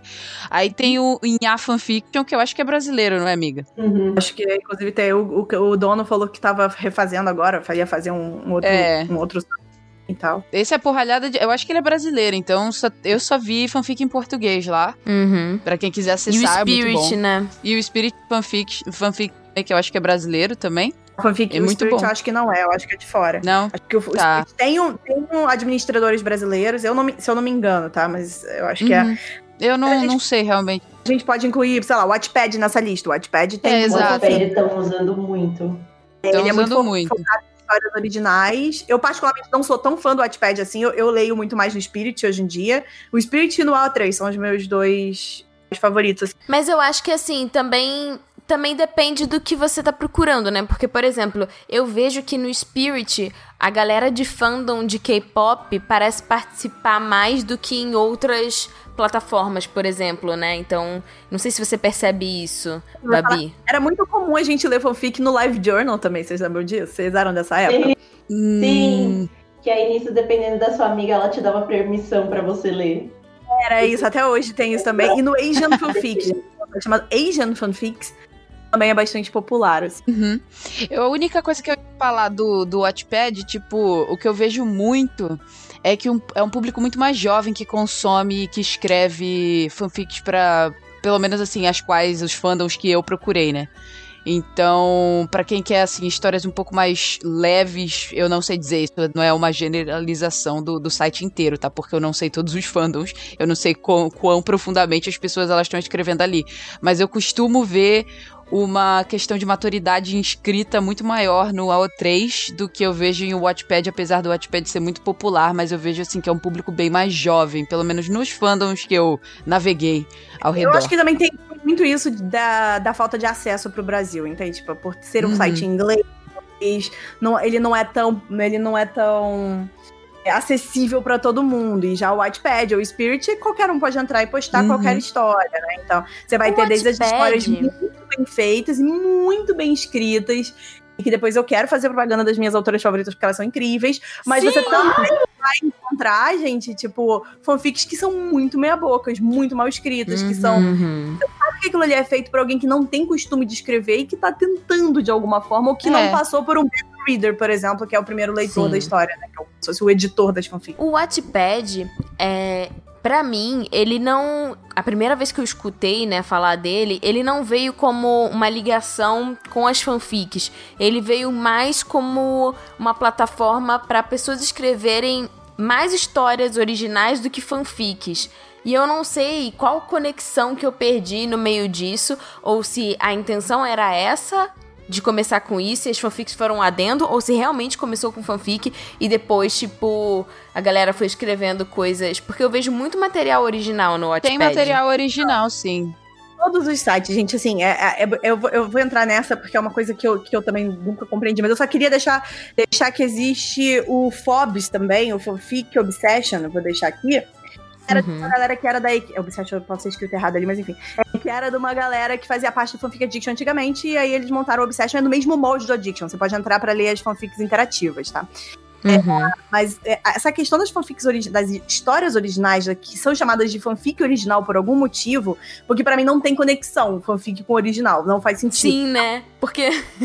Porque quando alguém fala, ah, eu sou escritor de fanfic, aí você vai ver a pessoa só tem histórias originais, você, eu fico sempre muito confuso. Uhum. É. Não, não, é a mesma coisa que fanfic, gente. Assim, vamos ser muito sinceros. Se você for na parte teórica, não tem a mesma. Não é, não é o mesmo. Não é a mesma coisa. Você não está falando de algo que já existe, você não está sendo. é, você não está levando a característica principal da fanfic que é falar sobre algo que é fã, sabe? Sobre algo que já existe. A pessoa é fã do próprio trabalho, né? tipo. incrível. eu É, acho que, é. mas assim, eu acho que existe um limite aí, né? Tipo, mas eu acho que o Wattpad ele tem muito isso de ser muito espaço para autores histórias originais, muito maior do que as outras plataformas. Mas toda plataforma que eu saiba existe a parte categoria de originais, onde você pode postar suas histórias próprias. assim. Mas que não se confundam com fanfic, pelo amor de Deus, não façam isso, assim. Não, não é a mesma coisa. E assim, caso você esteja escutando esse podcast, você esteja meio perdido, calma. Porque em todas essas plataformas existe um sistema de busca que é muito bacana, em que você consegue personalizar o tipo de material que você quer procurar. Então você consegue ver, né, o assunto, você escolhe se é uma banda, se é um mangá, se é, enfim, um filme. O tipo, né, o gênero, então, ah, eu quero, eu gosto de histórias de suspense, ou não, eu quero uma comédia, ou não, eu quero romance, enfim. É, eu quero Lemon, né, que é uma coisa já com um material é, sexual mais explícito. Ou, ah, não, eu quero esse casal específico. Você consegue colocar os personagens principais, é, o idioma, se tá em andamento, se tá completa. Por exemplo, eu aprendi o meu gosto próprio que eu prefiro ler fanfics completas do que ler fanfics em andamento, porque eu não aguento esperar. Eu fico passando mal de ansiedade. Eu vou falar que é o mesmo princípio da galera que só lê o livro quando termina a série, de lançar a série. Mas se você não lê o primeiro livro, a editora pode cancelar os outros dois. Então, assim, é é bem complicado, porque o autor, ele precisa. Nossa, é verdade, né? Mas isso é uma coisa dentro da literatura que é muito, muito, muito certa, assim. Se o primeiro livro não vende, não lança o segundo, não tem condição. Então, se você espera que a série seja completa pra você ler, você tá prejudicando a sua própria série e o autor. E dentro das fanfics, isso às vezes pode acontecer também, porque se você não tá dando visibilidade pra primeira fanfic, ou deu aquela curtida, ou deu aquele comentário, o autor vai falar: é, ninguém tá me lendo mesmo, eu não vou terminar. Exato, nunca vai terminar. Por isso, galera, sempre deixem reviews, ok? Obrigada. E botem coraçõezinhos. Uma curtidinha, manda ali no Twitter pro autor, putz, é demais, entende? Sei lá, custa nada. Uma, Qualquer todo- coisa. processo, assim, é muito importante pra quem tá escrevendo, pra ele saber que ele está sendo lido. Porque senão as pessoas acabam falando, ah, pra que que eu vou escrever sozinho, então, num site? Eu vou escrever só pra mim mesmo. Se a pessoa é artista e ela quer treinar alguma coisa, tipo, cara, você pode, tipo, olha, eu acho que assim, é um super exercício de, de imaginação, né? Você lê uma fanfic, primeiro que assim, ler nunca é de menos, né? Ler nunca é demais, então assim, sempre leiam. Ler é maravilhoso, você entra em outro mundo e você aprende a escrever melhor também e dá vida às suas ideias, enfim. Mas você, você consegue exercitar o seu desenho com base em um personagem que uma pessoa escreveu e aí você pode desenhar aquele personagem treinando e mandar pra pessoa. Eu já briguei com o pai em Bienal por conta disso, de virar pro pai e falar como é Uau. que é meu lanche. E puxar o cara e falar, você tá de sacanagem? Eita, Já que eu Babi! tenho- Já, Maravilhosa. Mas, é, e aí eu lembro que eu falei, putz, eu vou fazer um livro que todo mundo possa ler sem ter essa, essa divisão dentro Sem precisar encapar, né? Com papel de presente. Sim, do, do Gente, personagem. Assim, sério, como autor, isso é muito legal. Isso é muito legal, porque é, é uma. É como se fosse um reward. Você tá dando uma medalha pra aquela pessoa por ela ter feito uma parada que, que É. você gostou. Senão ela não tem como saber se aquilo tá agradando ou não. Exato, sabe? porque assim, querendo ou não, né, Babi, tem essa história, né? Tipo assim, quando a gente tá escrevendo alguma coisa, apesar que nem a Tati tava falando assim, ah, eu escrevia mais pra mim, eu botava as fanfics pra fora, mas era tipo uma coisa pessoal minha que eu tava escrevendo também pra me deixar feliz. É, mas mesmo tendo isso, levando em conta, a gente quer algum tipo de reconhecimento porque você quer compartilhar aquele amor que você tem por aquele Sim. fandom específico com mais Uhum. pessoas que também amam aquele fandom. Então, tipo assim, quando você recebe esse feedback, tá mostrando que, tipo, você tá fazendo ou um bom trabalho ou um mau trabalho, ou, ou consequentemente vai mostrar pelo menos que tem pessoas compartilhando e gostando do que você tá fazendo. Né? Então, por isso que é muito bom a gente ter esse- esses comentários, esses reviews, pra motivar a gente a continuar as histórias. Se você gosta de uma história, se você gosta do jeito que aquele autor escreve, você tá incentivando ele para que ele possa se tornar talvez um autor de forma profissional no futuro, entende? Então, é, a gente já sabe que isso é possível. É claro que assim, sendo muito sincero, não é fácil, não vai ser para todo mundo. É um universo que infelizmente ainda é muito ah, fechado, tá? É, existem muitos, muitos, muitos Você acha que as pessoas romantizaram a sua história de vida em relação às fanfics? Cara, é meio, é meio complicado e eu sempre tenho que pontuar a questão de, tipo assim, não. É, você pode ser muito bom e muito incrível. Se você não tiver certos privilégios, é muito mais difícil. É, Uhum. é, eu entendo os meus privilégios, eu entendo onde eu entrei, por que eu entrei, e eu sei. é, obviamente que eu entendo a luta que eu tive também, eu não vou desmerecer isso de forma nenhuma, mas eu sei que eu tive muitos privilégios. De, de- eu morava com a minha mãe, minha mãe, eu não precisava trabalhar pra manter a minha casa com ela, eu não tinha uma família pra criar, eu não. Sabe, entre várias questões. Uma mina branca, loura, do olho claro, as pessoas olhavam pra mim, sempre me levavam a sério por conta disso, em N questões. Então, tipo. Existem muitos privilégios que te colocam em algum certo lugar, é, infelizmente, porque é, é, enfim, o mundo é escroto do jeito que é. Então, assim, Sim. é, não, a gente é um pouco. Na verdade, é muito utópico você dizer só siga os seus sonhos que vai funcionar. É só seguir os seus Uhum. sonhos. Ou é só ir lá e fazer. Não é só ir lá e fazer. É, e, realmente não é uma. uma é, é, se a gente vai botar o pé na realidade, a gente vai ter que falar Uhum. não é só fazer isso. Mas é, de algum tempo pra cá a gente vê o mercado mudando sim, tá? A gente viu que é, hoje em dia ah, é muito mais aberto para pessoas mais diversas, para experiências mais diversas e vivências diferentes. É, as editoras procuram por isso, agentes procuram por isso. É, então, enfim, isso tem melhorado de um tempo pra cá. Ah, Mas eu sinto que, assim, na época, inclusive, quando eu lancei a Sábado à Noite, Sábado à Noite foi a minha, a minha segunda fanfic de McFly, na verdade. Ela foi a mais extensa na internet. E Ficou Uhum. muito popularzinho na época, etc. Quando foi em 2009, é, eu tava relendo algumas, alguns comentários que a galera tinha deixado na, na fanfic, porque a gente ia mudar de servidor e eu acho que os comentários iam ser deletados. Então eu tava salvando alguns comentários. E naquela época eu tava formada eh, em cinema, né? Eu tinha feito faculdade de cinema. Eu trabalhava com.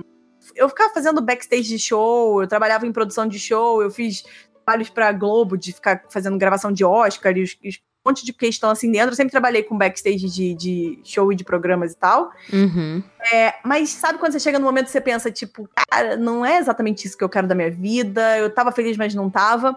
Quando eu li esses comentários, a importância dos comentários, é, tinham vários que diziam que as pessoas imprimiam a minha fanfic pra ler na escola. Nossa, eu fiz isso já. Capítulos, porque a mãe não deixava ficar de madrugada no computador, então você precisa Uhum. imprimir pra ler deitado na cama, sabe? Umas paradas assim, Sim. porque é, não era tão comum você ficar com o celular, ou então ou ler pelo celular na época, ainda era um pouco Ah, mais. essa era porque era muito boa. Às vezes eu sinto que a gente É. tá muito ligado a celular, a tablet, a internet e tal. E era muito bom você, tipo, desconectar. Nesse sentido, é realmente. Mas é porque às vezes muita gente só tinha um computador na sala e era dividido pela casa Sim. inteira. Dividir com o irmão, né? É, tinha hora de cada um entrar, então você não podia ficar lendo a história. Então a galera imprimia. Nossa, quantas vezes eu passei por isso. Aí quando eu li isso pela primeira vez, eu pensei, foi um outro mundo que abriu na minha cabeça e eu pensei, putz, a galera tá imprimindo a minha história. Eu falei, por que, que eu não posso imprimir então essa história pra que essas pessoas possam ler de forma física? Ah, que aí lindo, cara. Eu fui pesquisado, tipo, o que, que é o mercado literário no Brasil? Eu era fã como leitora, mas eu nunca tinha entendido de forma profissional. E aí comecei a pesquisar editora, eu abri um blog na época é, que virou blog literário, porque eu fiquei falando de vários livros que eu gostava, até porque eu entendi que, se- que eu precisava me conectar, se eu queria ir para um outro, um outro lado, que não era o fandom de McFly, eu precisava entender quais eram os leitores e o que, que eles queriam ler. Então eu Uhum. comecei a escrever um blog sobre as minhas leituras favoritas, o que, que eu tava lendo no momento, e era muito Meg Cabot na época, etc. Sim. É, a Paula Pimenta é uma das, né, das autoras que já tinham lançado um dos livros na época também. A Thalita Rebouças era muito popular. Uhum. Então, é, e elas eram as únicas, tá? Do Brasil fora. Elas eram as únicas que escreviam um livro juvenil na época, que, que eram populares e tal. E eu fiz esse blog pra poder me inteirar com a galera e aprender sobre o mercado literário e conhecer editoras. E aí eu decidi, aprendendo tudo isso, eu decidi lançar o meu livro de forma independente na época, assim. Que eu pensei que eu não queria entrar no mercado literário e ser só mais um autor lá dentro, porque naquela época era literalmente ser só mais um autor. A gente tá E falando desde o início você falou que era baseado numa fanfic de McFly. isso desde o início, assim. É, inclusive eu E usei como as pessoas receberam isso no início? Então, isso a gente tá falando de 11 anos atrás. A gente tá falando quando o mercado era muito fechado, inclusive pra literatura jovem, tá? A gente não tinha uma busca como a gente tem hoje pra literatura jovem. A gente não tinha crepúsculo, não tinha nada disso ainda, entendeu? Então era muito, Uhum. Muito diferente a, a forma de consumo de leitores jovens naquela época. É, e aí eu lembro que quando eu fiz a, a capa, por exemplo, a capa do meu livro independente, eu quis fazer ela preta e branca. é, por alguns motivos, assim. Eu lembro que tinha o primeiro motivo que era porque era mais barato, e ia pagar Uhum. uma gráfica pra fazer. Eu aprendi. E era uma outra coisa. Fazendo sozinho o livro, eu ia aprender sobre produção do livro. Coisa que talvez se eu Sim, mandasse, diagramação e tudo mais. se eu mandasse pra uma editora, eu não ia entender nada. Meu livro ia estar pronto, eu ia só ficar reclamando que não tá vendendo, não tá vendendo. E eu não ia entender como é que é que faz esse processo todo. O que eu queria era aprender. Aí eu lembro que eu fui pesquisar de capa e eu vi que preto e branco era mais barato, porque, né, enfim, você não adicionava cor e blá blá blá. E aí eu resolvi fazer preto e branco. E outra que eu tentei fazer uma capa que a gente chamava na época de unissex, né? Porque é meio bizarro, hoje a gente nem usa mais isso, mas tentei fazer uma capa que não remetesse a histórias de meninas. É, porque na Uhum. época ainda existia muito problema com isso. Eu, eu vi que eu estava numa Bienal do livro e a capa, por exemplo, do livro da Paula Pimenta era rosa. E de ter meninos pegando a capa do livro e o pai gritar atrás: Você não vai levar esse livro rosa pra casa, não, esse livro de menina. Eu lembro que, por exemplo, é, o, meu, o meu primeiro público de venda do livro foram os fãs de McFly. E eu fiz uma. Eu abri na internet uma compra por formulário e tal. E em pouco menos de um, um ano, assim, um pouco. Em um ano eu vendi os mil livros que eu tinha feito por gráfica. Até hoje, Ah. pra livro independente, é um número muito legal. E, e assim, todos os primeiros compradores foram os fãs do McFly, assim, se não todos, assim.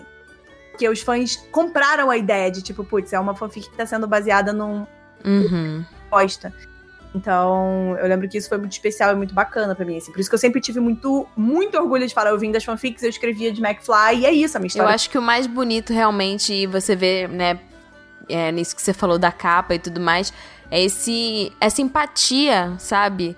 É, não, em pensar no outro, né? Não é aquela coisa, ah, eu tô escrevendo é a minha história e tal. Não, você tem que pensar, né, como que o leitor vai se conectar, é, como que você facilita a vida, né, dele pra ele consumir essa obra também. Isso é muito bonito. São vários aprendizados, a gente vai aprendendo isso com o tempo, assim, sabe? Tipo, de, de entender quem é, que para quem que a gente tá escrevendo e etc. Então, um processo, assim, também. E, e, cara, gente, o tanto de, de, de problema que eu tive de ir pra eventos, assim, de ter. Ser chamada pra palestrar num evento é, onde tinham outros autores junto comigo. E eu ser extremamente excluída porque eu era uma mulher escrevendo fanfic. Gente, Uhum. é, eu internet, eu era mulher, eu tenho cara de criança e eu escrevia pra adolescente. Então, assim, eu era um combo de como ser ignorada por todos os adultos que estão na, na minha volta. E eu tinha quase a idade de todos eles, ou a idade deles. Muitas vezes E eu escrevendo pra velha. jovens, né? Então, aconteceu muito de estar em mesa de debates e vem aqueles homem branco velho, tipo, que escreve poesia ou escreve literatura e acha é literatura de adulta, né? E acha que Uhum. o que a gente escreve não é literatura, que o que a gente escreve é ruim, porque a gente escreve pra adolescente. E, e ter o dedo apontado na cara no meio de um debate dentro de uma, de uma flip ou, sabe, de eventos muito grandes e o cara Sim. falar, tipo, "Mas você escreve pra jovem, é? Você vem de fanfic. Ah, sabe, por quê? Jeito de desdém, sempre colocando pra baixo. O tempo todo tendo que martelado, tipo, vim de internet, vim da fanfic, tem zero problema. Lê o meu livro, ele é incrível, Uhum. sabe? Tipo, sei lá, tentando botar, me botar pra cima o tempo todo, porque é complicado, brother, assim. E é um trabalho muito importante, porque assim, é, a pessoa que. A leitura, ela. Você não chega, tipo, simplesmente, nossa, vou começar a ler um livro de poesia. Geralmente a maior parte das pessoas, tipo, vai gradualmente, né? E esses caras que são. É, tem uma escrita, tipo, rebuscada e são da academia e tudo mais. Tipo, o público tem que se renovar, né? O público leitor tem que se renovar. E o público leitor começa de algum lugar. Eles raramente falam sobre as experiências de pessoas diversas, brother. Você vai ter certeza, assim. Os livros jovens são os livros que hoje em dia mais falam sobre é, pessoas diversas, sobre experiências diversas, sobre, sabe, é, pessoas diferentes e etc. E sobre problemas que os e que pessoas diferentes passam. É, É, porque vai as nossas pautas são completamente diferentes, né? Exato, exato. Então isso é muito, muito, é muito marcado, assim. Eu lembro quando sai, quando um, um jornal, o jornal da, era a Globo e tal, era o jornal O Globo no Rio, é, eles entraram em contato comigo pra falar de livro e tal, e eu falei, que não falar de fanfic? Aí eles falaram, ah, mas é porque você lançou Eu o seu li essa primeiro reportagem. então, você lançou seu primeiro livro e tal. Eu falei, tá, mas a gente podia falar que o livro veio da fanfic. Aí ele ficou tipo, mas o que é fanfic? Aí eu comecei a contar pra ele e o cara ficou tão animado que literalmente era a capa do Globo, era a minha cara segurando sábado à noite num espelho.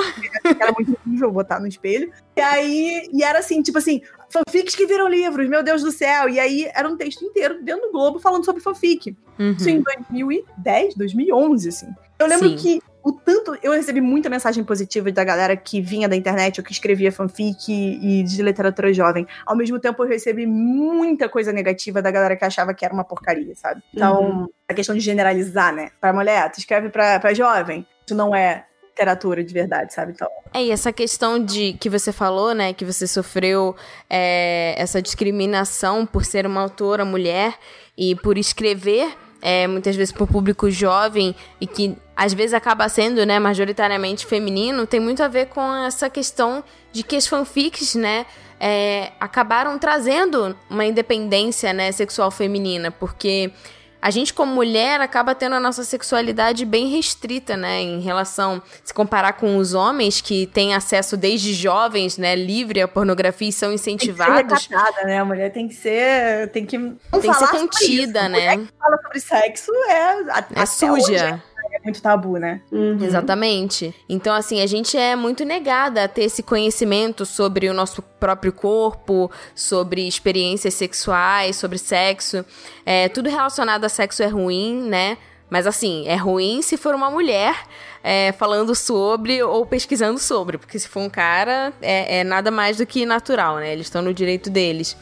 Então, é, essa estrutura né, de controle acaba sendo quebrada justamente com essa democratização, com o aumento do acesso, né? É, e é meio que vem de uma cadeia, né? Assim, mulheres tendo mais acesso à educação, mulheres tendo mais oportunidade é, no mercado de trabalho.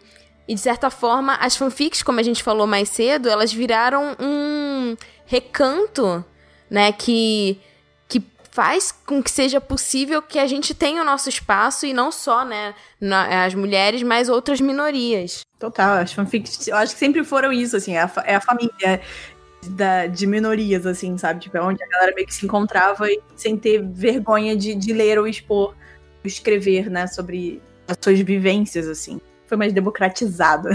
Ai, Babi, eu fico tão feliz de saber que tem gente no mercado igual você, sabia? Porque, é, assim, pra chegar aí nesses encontros e, tipo, você tá no meio de gente tão grande e eu acho que, tipo, é muito gostoso ver você bater no peito e falar de, tipo, é isso mesmo, eu vim de fanfic dessas coisas, porque as pessoas precisam é, ver um pouco mais disso de você se aceitar, você também saber que, tipo, tudo tem um porquê, um sentido e que, tipo, é o seu caminho, sabe? E eu fico muito feliz de. E trazer isso com maturidade, sabe? Porque as pessoas, tipo, é, não só com pessoas que escrevem fanfic, mas assim, por ter essa ligação com, com o fã, né? É, o fã homem, né? Ele não, não tem essa. A, a palavra fangirl, ela começou a receber uma, uma conotação negativa, né? Então, assim, a, a fangirl, ela é exagerada, ela é. é é intensa demais, ela é desesperada, ela é, ela é louca. É verdade. Mas os caras no estádio com time de futebol são o quê? Né? A paixão é a Ah. mesma. O envolvimento que você tem quando você tá, tipo, diante de uma coisa que você vive, que você ama, que é importante pra você, é o mesmo, é a mesma empolgação. Não importa se é um homem, se é uma mulher, enfim.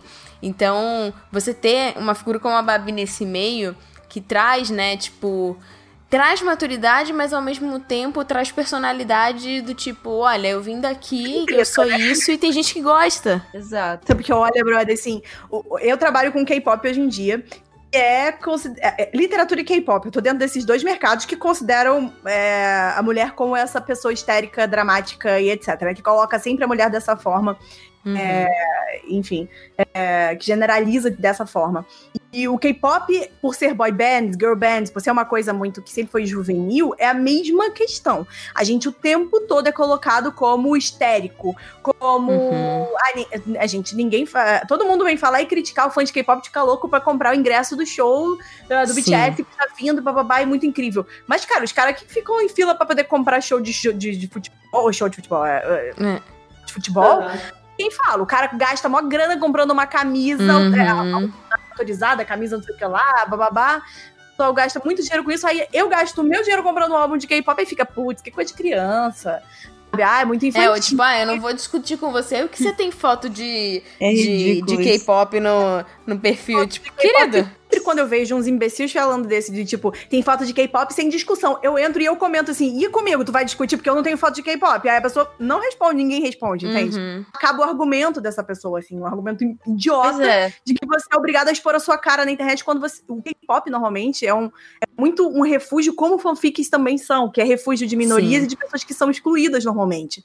Que tem na internet ou encontram em grupos, em fandoms, é, amor e família e união, coisa que talvez eles não tenham no dia a dia ou na vida real. Exato.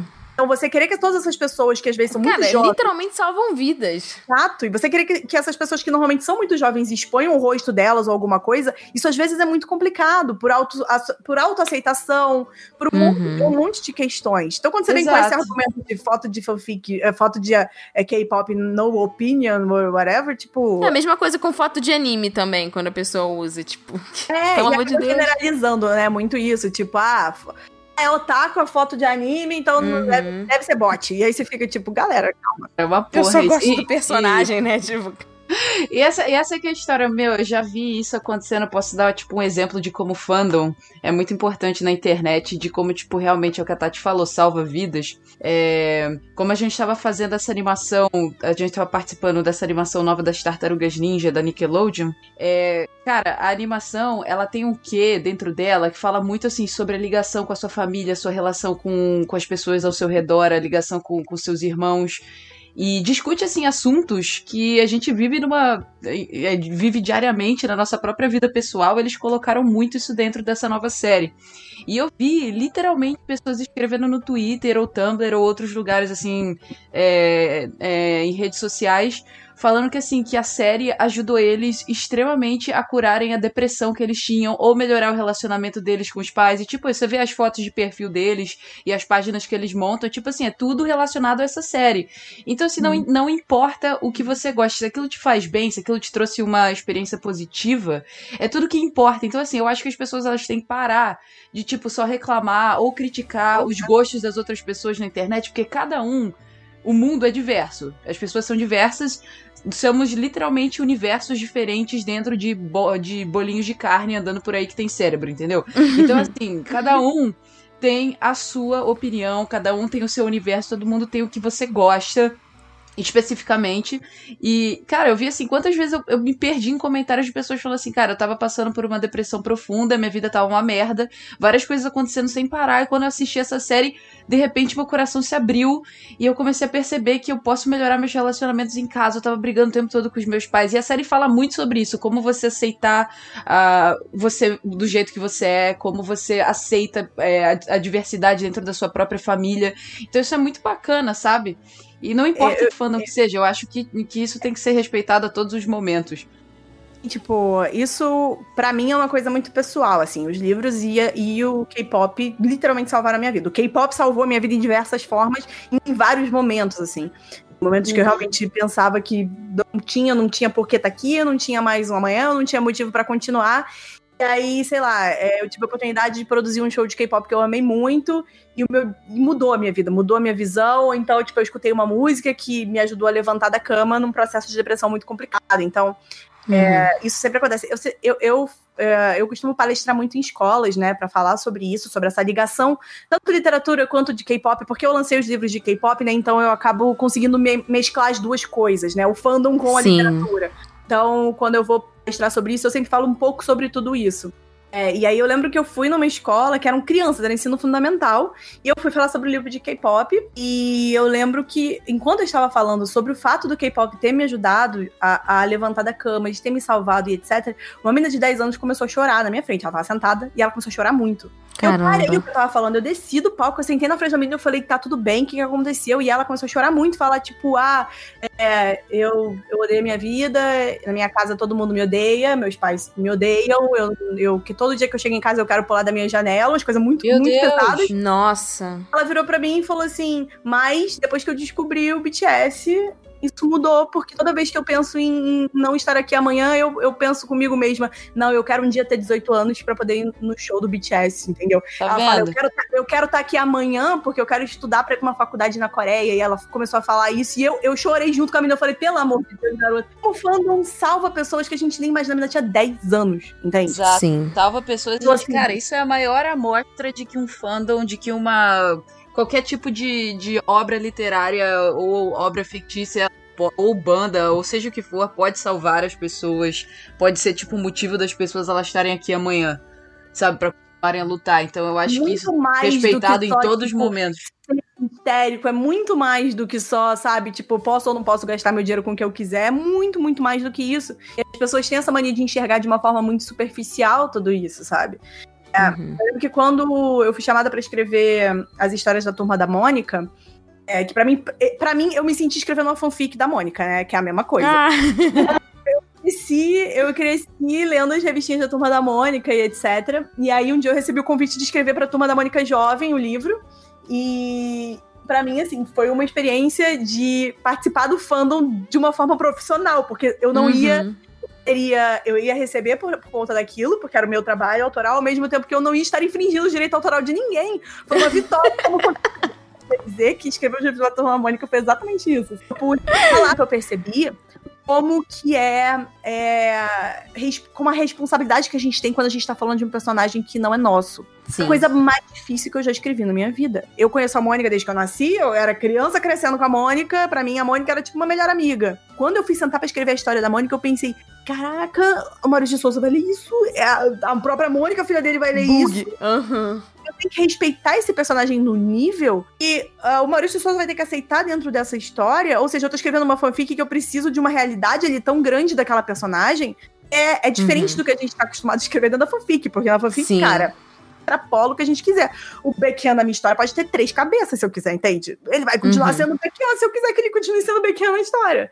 Você Aí- tem o controle, né? Controle, aí você começa a ver essa, essa- essas diferenças, assim, eu comecei a avaliar muito fanfic depois disso também, em outro, com uma outra visão, assim, sabe? Uma visão de liberdade criativa muito grande. A Uhum. fanfic é uma liberdade criativa absurda, Por isso que é ótimo pra quem tá começando a treinar, né? Porque assim, literalmente tudo é possível. Pois é, cara. Exatamente isso. Você libera uma criatividade, você.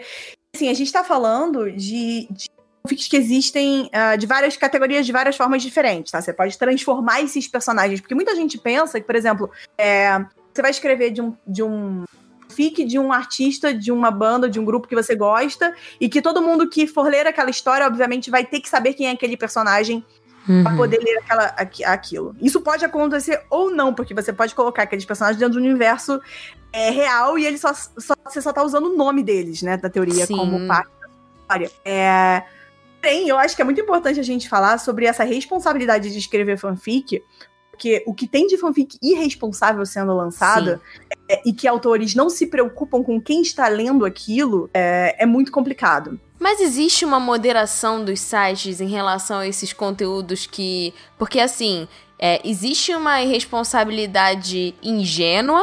Porque tem muita gente muito nova escrevendo coisas, né? Mas também existe uma irresponsabilidade que muitas vezes pode até ser criminosa, né? toda todo site de fanfic tem moderação e tanto moderação de automática quanto moderação normalmente de pessoa, né? Que você vai denuncia e eles verificam se essa história tem ou não. Uma Uhum. grande reclamação dos autores hoje em dia que eu vejo é, de das moderações dos sites atuais serem muito. não, não serem boas o suficiente para poder entender o tipo de história que está sendo publicado. Você denuncia, e aí, porque tem adolescentes usando drogas, por exemplo, ou fumando, ou fazendo alguma coisa assim, a, a história às vezes é deletada porque ela. é, enfim, porque é uma história que tem. Enfim, coisas erradas acontecendo. E você tem ao mesmo tempo uma história que fala de pedofilia, uma história que fala de incesto, uma história que fala de algo muito pesado, tipo relacionamentos abusivos, ou de, de estupro, Estupro. que as histórias ainda estão de pé e não foram vistas pela, pela moderação e são, famo e são famosíssimas dentro de fandom. Não, assim, uma, as fanfics mais famosas que eu já li na vida, quase todas usaram estupro como recurso narrativo. Eu vejo hoje em dia não são tanto assim, mas antigamente eram muito. Sim, era uma, era uma tendência. Era. Tipo, você tinha que colocar, porque tinha que acontecer uma coisa muito terrível com a pessoa, assim. É, é muito complicado você lidar com esses gatilhos. Mas né? você E- sabe e era uma que coisa eu que não se falava. Recentemente, eu vi por cima, porque era uma das pessoas aqui da minha casa que eu tô assistindo. Tem uma série na Netflix, depois eu vou, eu vou ver se eu acho o nome, porque eles estavam falando sobre obras literárias. Era tipo uma série documentário falando sobre obras literárias e quais eram as tendências principais é, nas do público feminino nessas obras literárias. E aí, ah, tinha os psicólogos falando na- no documentário, dizendo que assim, que era muito comum. Eles estavam falando exatamente daquilo que a gente estava falando do Fábio, daquelas, ah, daqueles livros de romance para mulheres mais velhas, romances épicos e tudo mais. Eles estavam falando assim, que essa tendência para obras literárias que tem o recurso narrativo do estupro, ele. ah, hoje em dia não, porque tá, tá se tornando assim, as pessoas estão criticando muito e, e depende muito de como o autor ele adressa aquele, aquele tipo de conteúdo, né? Depende muito. Se for importante para a narrativa da história tipo, e fazer sentido, é uma coisa. Agora, você usar ele apenas abertamente e só gratuitamente é outra coisa. Mas os psicólogos e as pessoas entrevistadas no, no documentário. Eles estavam falando que isso era muito comum é, ser popular entre o público feminino, principalmente porque eles notaram que existe uma tendência com as mulheres, assim, pelo menos antigamente, hoje em dia não mais muito, mas que as mulheres mais velhas, elas viam isso como uma romantização do... assim, como se fosse um romance épico no qual elas se apaixonariam pela pessoa a qual forçaram elas num relacionamento sexual. Assim, Estou sendo Então, domada, né? Tem tudo isso, está Exato. sendo domada. tá sendo tomada domado, por- eles estão tomando conta de mim, eles estão tipo, É eu não quero leva no a- início, mas agora eu me apaixonei, esse tipo de coisa. Eles falam que é, leva é a muito, muito comum. personagem. Isso cria a presença do personagem bad boy, do personagem, a gente tá falando, vamos supor que seja um homem, tá? Esse personagem principal. Mas que ele seja mal, ele é bad boy, ele é grande, ele é machão, ele é bruto, ele é etc. E tudo isso você romantiza esse personagem como um personagem ah, sexy. É. Que ele é assim.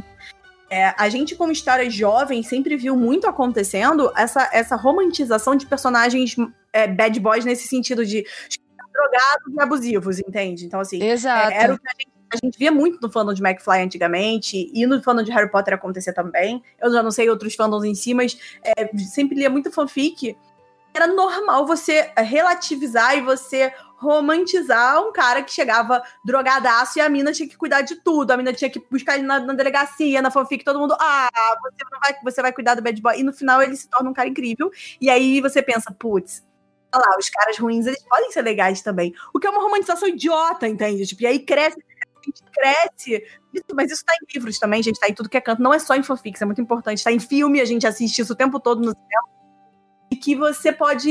Tá tudo bem você ser é, agredido em casa, porque o cara pode mudar, você pode mudar quem ele é, entende? Você cria essa, essa mentalidade é, em mulheres. E hoje a gente já tem um debate completamente diferente. A gente ainda.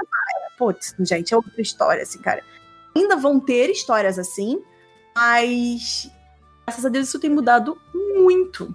As pessoas têm falado sobre isso. Se a gente lia essas histórias, a gente pensava, putz, nossa, hein, tipo, eu não sei que vocês acompanhavam as, as fanfics de McFly antigamente, tinham fanfics tipo Give Me Novocaine, uma fanfic chamada Biology, as fanfics que eram extremamente complicadas e que eram as mais famosas do fandom. Hoje você vê os fãs postando e falando, peraí, gente, tem algo errado com essa história. E o- levantando a voz pra falar sobre esses tipos de abuso e gatilhos e etc. Então, isso é muito importante. Você tá criando uma. Tá sendo criado, na verdade, uma, uma geração mais. É, mais consciente, exato, consciente. E- mas aí eu acho que é papel de quem Não, lê. assim, só a, a, a- adressando isso rapidamente, assim, eu sou do time que, assim, se isso for usado de uma forma inteligente, que contribui com a narrativa e o contexto da história, tudo bem. Agora, sim, se a história só for baseada nisso e, tipo, tá todo mundo, assim, puxando o saco do, do bad boy só pra romantizar ele, só porque ele é sexy e tudo mais, aí eu já não concordo. Porque pra mim, tudo tem, tem que ter a ver com o contexto da, da história, tem que ter a ver com, com o porquê que aquele personagem é daquela forma e porquê que a- o autor ele tá tentando trazer essa romantização disso naque, naquele universo, naquele momento. Se fizer sentido, aí eu consigo entender, porque senão. É, porque às vezes pode ser uma crítica. Às problema vezes é é o uma crítica. Isso. O problema é quem tá lendo isso. Quem tá lendo, às vezes, não vai entender como crítica. Quem tá lendo, às vezes, não vai entender como algo que, ah, é, que teve uma mudança do personagem, por exemplo, realmente, de verdade. Você Exato. Por isso que depende muito como a pessoa ela vai escrever e vai, vai, vai falar sobre aquele assunto especificamente, porque a maioria das várias pessoas não vão entender. É por isso que, na verdade, assim, eu vou, eu vou dizer que eu sou contra independente, porque eu acho que não existe ainda um filtro de quem está lendo. Então, se nem todo mundo pode ler, é, eu já acho que poderia ser evitado. Já acho que pode ser evitado. Mas eu entendo que tem algumas histórias que talvez precisem de algumas, algumas coisas, é, enfim, que, que podem ser gatilhos. Mas aí existem todas as regras de você avisar antes, pô, no texto. Exato, exato. Não é só jogar, jogar a história lá e. porra, exato. maluco, porra! E não falou nada. É, é todo um debate muito complicado, porque hoje em dia tá, é, é exigido nas, nos- na- nas- nas plataformas de fanfic que você aderece toda, é, que você coloque todas essas informações do que, que vai ter, o que, que você vai encontrar dentro da história. É como Exato, já pra avisar, porque se a pessoa não quiser ler, ela já sai fora. Falar, ah, não é pra mim, não é meu conteúdo, eu não tô afim. Porque tem o gatilhos que são muito fortes. Exato, exato. Então é. é- Eu vou falar aqui rapidamente é, três dicas pra você escrever uma fanfic bacana. E aí, Babi, se você tiver alguma coisa pra adicionar pra incentivar a galera que tá escutando, por favor. Depois a gente vai falar rapidamente. é, cada uma cita uma fanfic que, tipo, que marcou assim, ou alguma coisa que tá lendo que.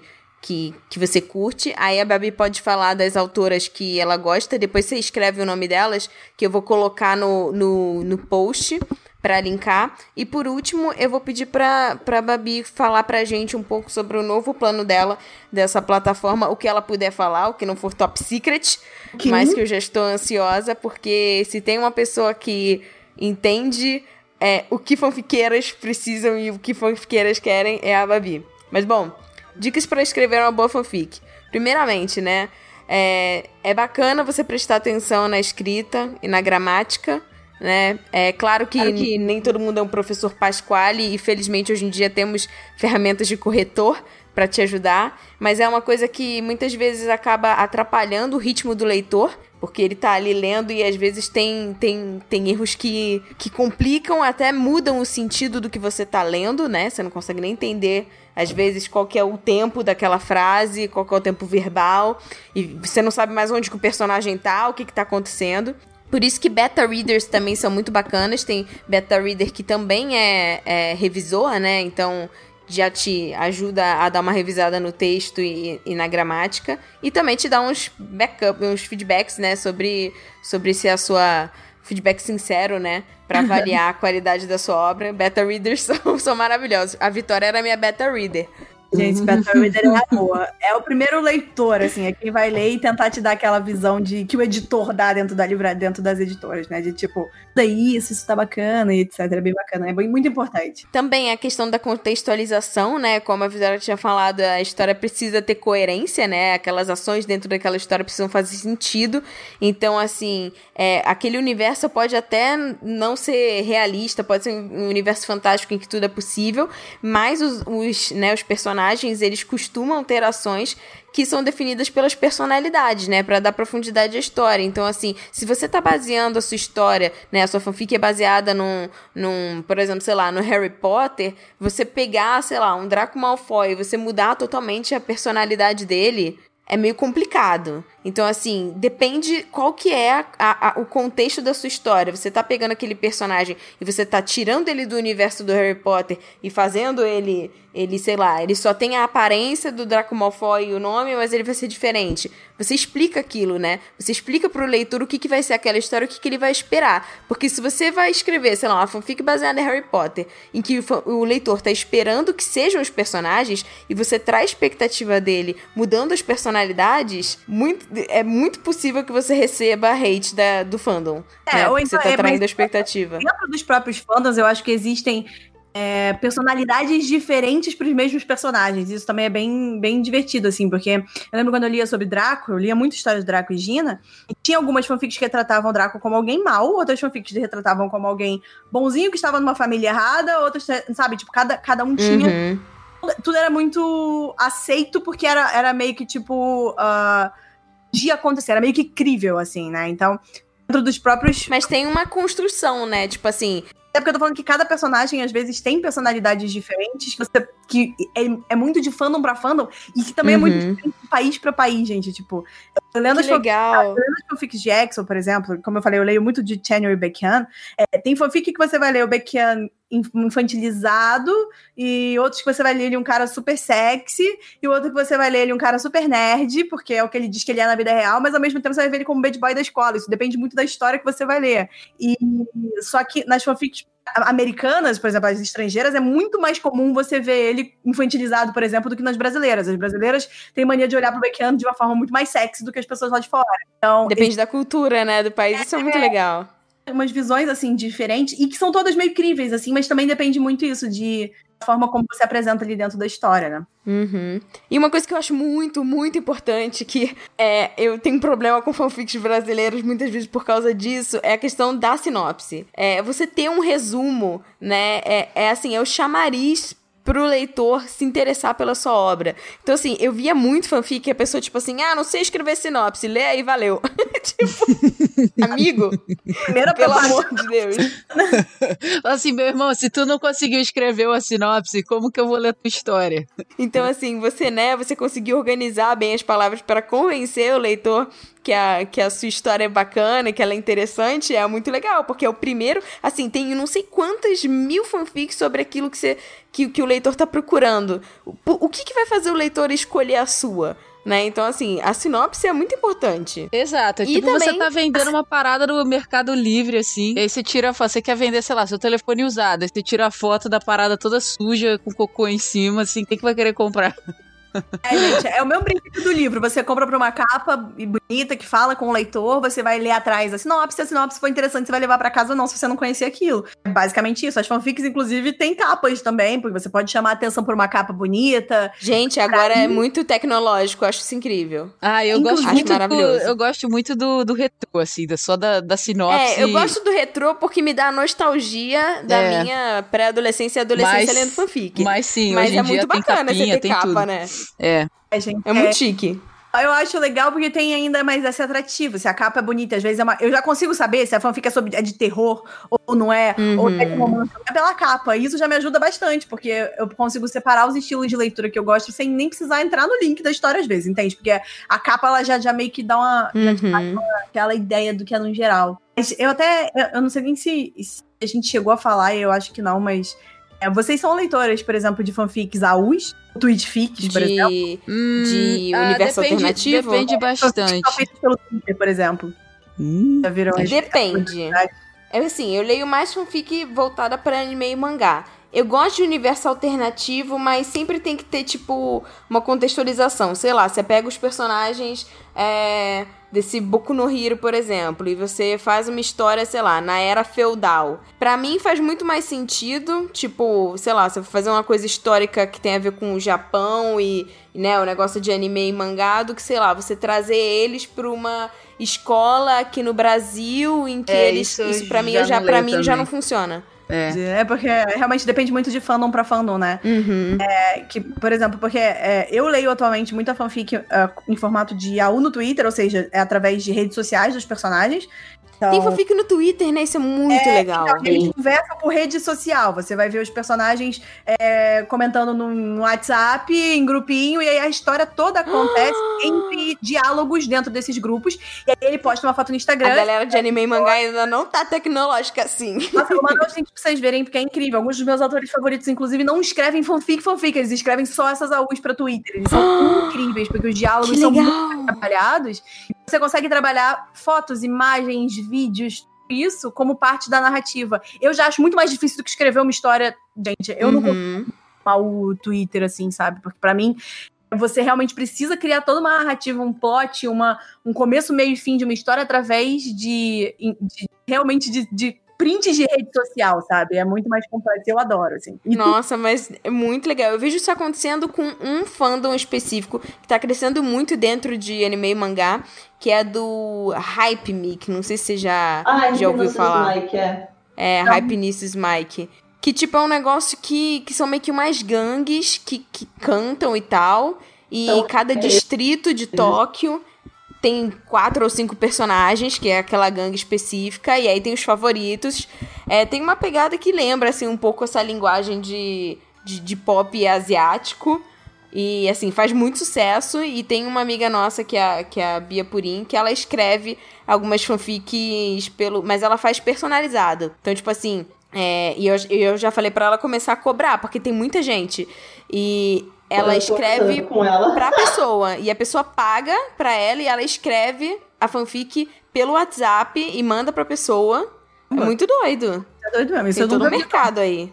dentro do K-pop, é, é, eu nunca vi dessa forma assim, não, mas você ter essa troca de informações através de, de fotos de rede social, pra mim foi uma novidade que eu descobri de um tempo pra cá e que Muito tecnológico. Que aqui ficou abismada. Eu fiquei tipo, meu Deus, o que, que vocês estão inventando? E a- o fato de tweet fique ser muito mais fácil a leitura, por exemplo, porque a, a, o autor atualiza, sei lá, cinco, seis tweets na história por dia, e você entra, vê a atualização, sai, e você espera o próximo dia pra ela Sim. atualizar a história.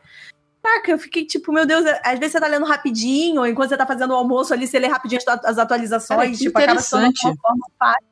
Eu sabia que isso legal. E existia. é mais rapidinho, né? Vou mandar os links pra vocês verem, é muito legal, assim. É- pelo menos é E uma, aí, o formato, né, assim. Vamos ver que a galera tá se atualizando, que a galera tá se inventando. é. Isso é muito importante. É, porque nunca vai deixar morrer, né? A tradição das fanfics. Elas sempre vão continuar conforme a gente for se Vão se atualizando reinventando. tecnologicamente, né? Mídia, vira multimídia. Ele, ele não, ela não depende só das plataformas de fanfic, sabe? Você tá em qualquer lugar. É igual a gente utilizava Mirk antigamente pra conversar como RPG. Ou a Sim. gente usava os fóruns como RPG. E tudo isso. E é, tem uma é coisa que é muito legal da RPG ligada à fanfic também, né? Porque muita gente, tipo, cria sistemas de RPG baseados nesses universos em que você cria um personagem, né? Tipo um OC dentro daquele universo. Eu vejo muita gente, tipo, que, que não relaciona, mas assim, vejo muito, muita fanfiqueira gostando de jogar RPG baseada no, no, no universo. É, Isso são também é muito legal, né? É maravilhoso. E a Bia Purim, aproveitando esse, esse estilo de fanfic também, ela faz tipo. Ima- Como é que seria o nome? Eu não sei se chama Imagines. Que é tipo, você dá a situação, ah, eu tomando chá com, com o personagem X. E ela escreve, ela faz a descrição Interessante. de tudo daquela situação e ela te manda. É tipo é, pro- é prompt ou plot, assim, que a gente cria no Twitter. Que dentro da- da- do fandom do K-pop a gente chama, eu acho. O legal também é que com anime e mangá você pode, tipo, ela também já fez isso de ela se veste do personagem e ela, tipo, faz a ação que a pessoa pede, entendeu? Tipo, ah, eu quero fulano envergonhado porque recebeu uma flor. E aí ela se grava interpretando o personagem. Nossa, tem um milhão de possibilidades pros fandoms hoje em Você dia. falou de Imagine, tipo, pra mim o Imagine dentro do K-pop é uma outra história, assim. Imagine, inclusive, ele é muito mais. Eu vejo muito mais. Se você botar Imagine K-pop no YouTube, você vai se deparar com muitos vídeos sexuais. Então, assim, é- é Gente, esse lado assim, da galera fazer cenas e usar a voz deles só, vai ficar um escuro. Ele vai pegar o personagem falando em coreano, qualquer coisa, não importa. E vai ter a legenda ali dizendo alguma coisa que não é aquilo que ele tá querendo dizer, mas criando uma história que você só vai ouvir, ou que você só vai participar de alguma forma. caramba. Amiga, você pode, tipo, falar também da, da questão das referências pra usar pra fazer fanfic, né? Ah, sim, a minha última dica é assim, gente, vocês vão escrever, sei lá, uma fanfic sobre o exemplo que eu tinha falado lá, né? É, vai ser, sei lá, eles voltaram no tempo, foram pra era feudal. Tipo, se vai se passar na era feudal, seria muito bacana que a pessoa pesquisasse, né, sobre a era feudal do Japão pra escrever coisas que fazem sentido, né? Você não vai, tipo, escrever um negócio que não tem pé nem cabeça, porque vai ficar meio difícil do, do seu leitor chegar naquele Acreditar. universo. pois precisa é. acreditar que o universo é real, né? Então. Então, assim, é a escolha dos termos, as palavras, né? Então, assim. É o que a gente tava falando antes, né? De tipo, você não precisa ser perfeito. Tudo a gente tá na margem de erro, tipo, o tempo todo. Você não precisa ser, tipo, escrever a sua obra-prima na primeira tentativa e tudo mais. Só que eu acho que todas essas dicas que as meninas estão falando, elas ajudam a. Se você realmente quer fazer histórias interessantes e começar nesse mundo das fanfics, esses são me- os melhores caminhos que você pode ter. Porque, assim, a gente vê com muita frequência as pessoas escrevendo na internet. Você nota que elas estão fazendo por diversão e que, que é só, assim, que é uma- um passatempozinho, nada demais. Só que normalmente também são histórias, assim, que, que você fala assim, tá. Ok.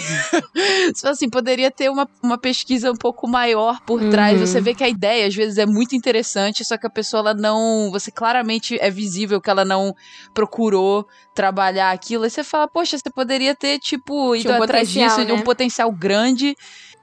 É, Faz muita diferença quando, faz muita diferença quando você vê que o, que o autor ele se empenhou em procurar, né? Isso É, faz muita diferença. Ela. Que eu recentemente li que é uma autora que eu gosto muito, que é a Kel, que eu ia inclusive citar.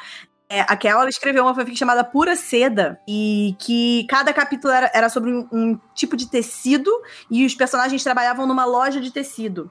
É, cara, essa menina passou muito tempo pesquisando tecidos. Você percebe da forma como ela escreve que ela escreve os tipos de tecidos diferentes, de onde vieram. Ela pegou a parte histórica dos tecidos e o que eles fazem. Até porque para a Coreia isso é muito importante quando você vai falar de construção de roupa, por exemplo, que são as roupas tradicionais. Tem tecidos específicos para aquilo, para aquele tipo de roupa, tecidos comemorativos. E ela, você percebe que assim, é uma história simples de uma história doméstica, tipo, o cara tem um filho e se apaixona por um outro cara e etc. Só que toda essa interação dentro de uma loja de, de, de tecido trans, faz aquilo se transformar numa parada muito rica, porque você vê toda aquela descrição em cima, a história toda em cima é, da pesquisa que ela fez de tecido, sabe? É muito legal. É muito importante, isso, isso faz muita diferença. A última dica, que é um OBS, na verdade, é cuidado para não copiar o trabalho de outra pessoa ou do Pô, amiguinho. Não é nem é tipo, pelo amor de Deus, toma vergonha na sua cara. Que maneira que pessoa. Não é legal. E se você por acaso viu uma fanfic gringa que você falou assim, caraca, ia ser muito incrível se tivesse em português, tipo, cara, entre em contato com o autor e vê se ele te dá autorização pra você fazer a tradução isso. dela, porque tem gente que faz. Eu E já é fiz claro isso que- uma vez, uma fanfic de Final Fantasy VII. Eu pedi permissão pra, pra pessoa, falei assim, caralho, essa fanfic é muito boa. E aí eu fui traduzindo em português pra Ai, postar no calma. site, só que eu nunca terminei, porque a pessoa nunca terminou também a fanfic dela. Fazendo, ah, droga. Poxa. Mas assim, gente, também é uma coisa muito importante a gente dizer que é, nada se cria do zero. Você- a gente Uhum. vai ver muitas histórias que são parecidas, muitas temáticas que são parecidas, e nem sempre isso quer dizer que uma pessoa está copiando a outra. Então, para também não existir o tipo de um, julga- um pré-julgamento, é, é, assim, sem entender da onde daquilo tá partindo, se essas Uhum. Já conversaram, essas autoras, ou se aquilo ali realmente. Se a história em si não tem nada a ver, porque às vezes você olha uma história e, é- e a sinopse parece, a temática é muito parecida, mas o desenvolvimento da história é completamente diferente. Sim. É, é aquilo, nada é novo, nada é novo, gente. É muito difícil. É, Exato, tudo vai partir difícil. de alguma coisa que já existe, inclusive fanfic, a gente tá partindo de uma coisa que já existe. De então, assim, tudo. vai ter coisas vai se encontrar em temas, em situações que já aconteceram em outras histórias e talvez. E, e que tá tudo bem, tá? Contanto, e assim. É é uma coisa que a gente fala muito de mercado literário, do tipo, ai, mas será que isso não vai ficar muito manjado, ou muito esgotado e etc. Então, se eu escrevo sobre banda, outra pessoa escreve sobre banda também, mas são duas pessoas diferentes, com vivências diferentes, escrevendo histórias diferentes. Uhum. A história vai ser completamente diferente automaticamente por conta disso Pois é. Escrever a mesma coisa, mesmo tema sendo igual. Então, Uhum. também dá pra gente não apontar o dedo e dizer que é plágio, que é cópia, quando somente a temática é parecida, tá? Ou a temática Uhum.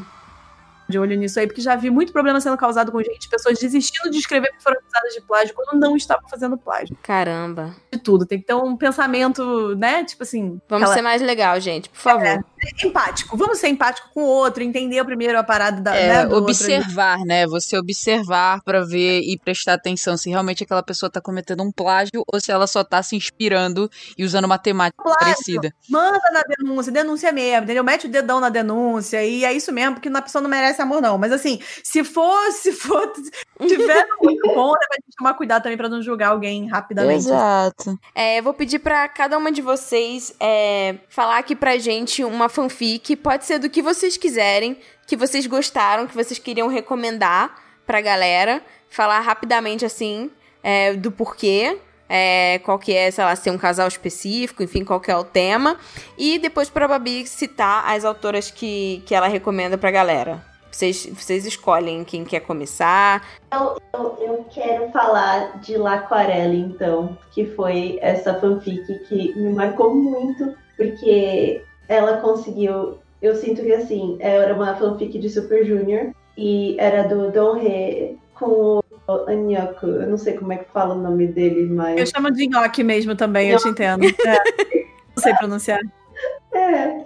E eu, eu sinto que eh, essa fanfic mudou totalmente a minha visão de fanfics, porque tem sempre aquela fase de que eu tive, pelo menos, que eu escrevia, aí nisso a gente cresce, a gente acha que é tudo bullshit, que a gente, tipo, oh meu Deus, o que eu fiz? E aí nisso eu voltei a, a ter essa seriedade. é, com a escrita, mesmo tipo, eu comecei a valorizar mais a minha escrita e a escrita dos outros porque eu sinto que a história foi algo tão profundo. É, eles falaram sobre tipo as questões de relacionamento. O Nhoque ele ele estudava é, biologia na faculdade e o Dom Rei estudava arte e eles meio que começaram, sabe, tipo teasing. Eles começaram meio que se provocando para depois Ai, tipo, virar- adoro love hate, adoro. Nossa Uhum. senhora, fã de clichê. fazia tempos, olha, não teve um livro que me deixou tantos fios quanto três capítulos, Ah. os primeiros três capítulos daquela fanfic. E eu não digo nem em relação, tipo, não chegou a ter, tipo, cenas ah, de sexo, assim, tipo, descritos, mas foi algo tão profundo que, olha, fica, fica a dica, Laquarelle. Laquarelle. Depois Isso. você você escreve aqui pra eu botar lá pra, pra galera, se você tiver o link também. Ah, eu vou É. ver que eu conhecia a escritora. Eu quero ver se ainda. Agora eu fiquei na dúvida se ela ainda está online. Tipo, se vai ter em algum lugar, porque eu li isso aqui, tipo, Ah, 2013.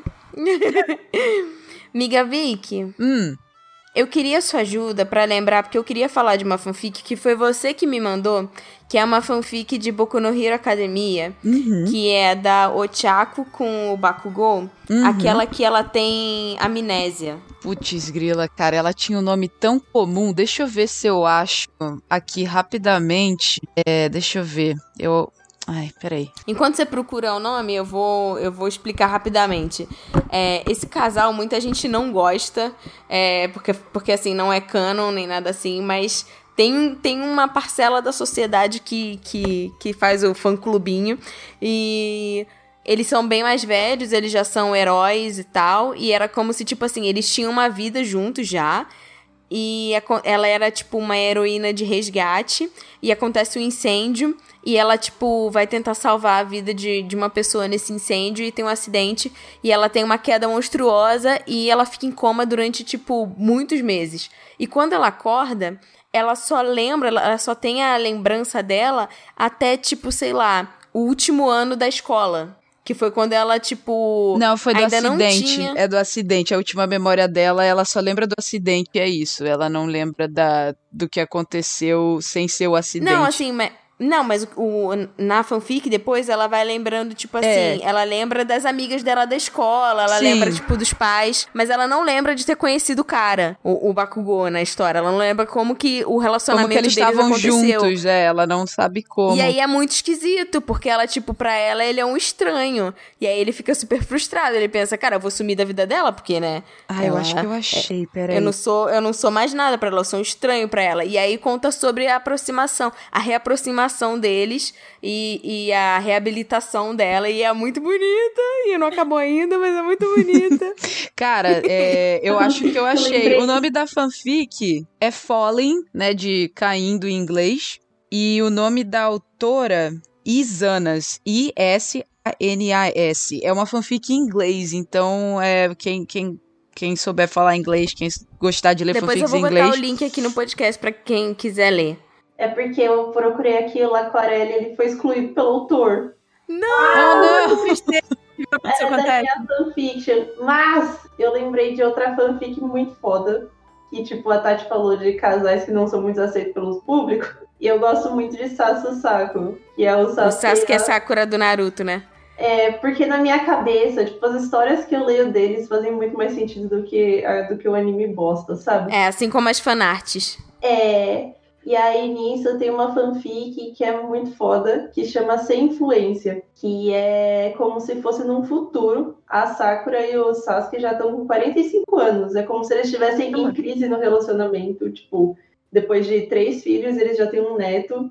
E é muito foda. Exatamente. Cara, por- essa, esse tipo de, de, de história em que o personagem tá mais velho num sentido de mais velho, mais velho mesmo, né? Uhum. De tipo já ter neto e tal, é muito raro de acontecer. Cara, Que foda. K-pop tem É uns muito montes, eu adoro. É, Que é o que a gente chama de domestic, né? A galera já tem filho e a história é Uhum. justamente sobre eles tendo filhos e etc. Eu acho muito fofo. Aham, Ó, não tá terminada, mas está em andamento. A última atualização foi hoje. Ah, meu Deus! É no Nia Fanfiction, tá? Escrita por Pretty. A gente vai botar a fic, a, a- o link aqui. Vicky, sua fanfic. Cara, eu acho que uma das melhores fanfics que eu li na minha vida inteira, assim, e eu sou da, eu sou da- das pessoas que, assim, eu gosto de ler mais fanfics sobre personagens fictícios, assim, tipo anime, mangá, cartoon, eu gosto mais desse tipo de fanfic. Eu acho que eu nunca li nenhuma que tinha a ver com filmes ou bandas, é, não é muito minha praia. Eu sou, então eu, tipo, eu gosto muito da, de anime e tudo mais. Eu acho que a melhor que, que eu li na minha vida inteira é uma em inglês que se chama Swallows on the Beam, que eu já mandei o link até pra você. É uma fanfic. Cara, assim, a maneira como a pessoa escreve, pra mim, ela deveria mandar essa fanfic pra autora de Fullmetal Alchemist e, e pedir, tipo, uma luzinha verde pra fazerem um anime dessa fanfic. Porque, maluco, é uma continuação, assim, extremamente bem Adoro recriada. Nossa, mas assim, Babi, é uma parada. Eu nunca vi isso na minha vida. Assim, pra quem curte Fullmetal Alchemist, essa, essa fanfic é a melhor coisa ler, que eu já ela li. já mandou uma tempão, eu ainda não li. Cara, ela é irada. Eu O, o par principal dessa fanfic, teoricamente, é a Lan Fan e o, e o Ling, né? E ela conta a é um, história. que é um- personagens que tecnicamente são mais secundários, né? Eles são você secundários, encontrar. é raro. Só que a história, ela se passa no reino de. No, no reino que seria tipo Xing, né? Eu acho que é Xing no, no Fullmetal Alchemist. Como se fosse a China, né?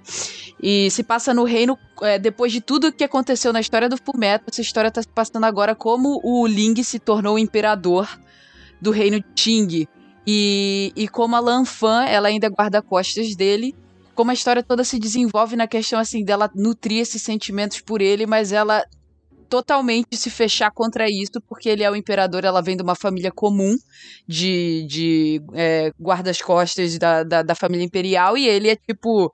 Eles são tratados como deuses, né? Então ela nunca vai poder estar no mesmo estágio, no mesmo patamar que o imperador. Só que o Ling claramente também gosta dela. Só que assim, a maneira como a história é contada e desenvolvida, e, tem- e eles trazem toda uma questão assim, de politicagem da questão da, da conquista de ser imperador. Então ela retrata todas as outras famílias ao redor do império que estão tentando lutar pelo trono. Cara, e ela cria personagens Game incríveis. of Thrones de, de Nossa, mas maluco, parece. Cara, sem brincadeira, realmente parece um, um dorama, assim. Porque ela cria personagens novos, todos eles têm personalidades extremamente bem intrincadas, assim, bem, bem explicadas, bem trabalhadas.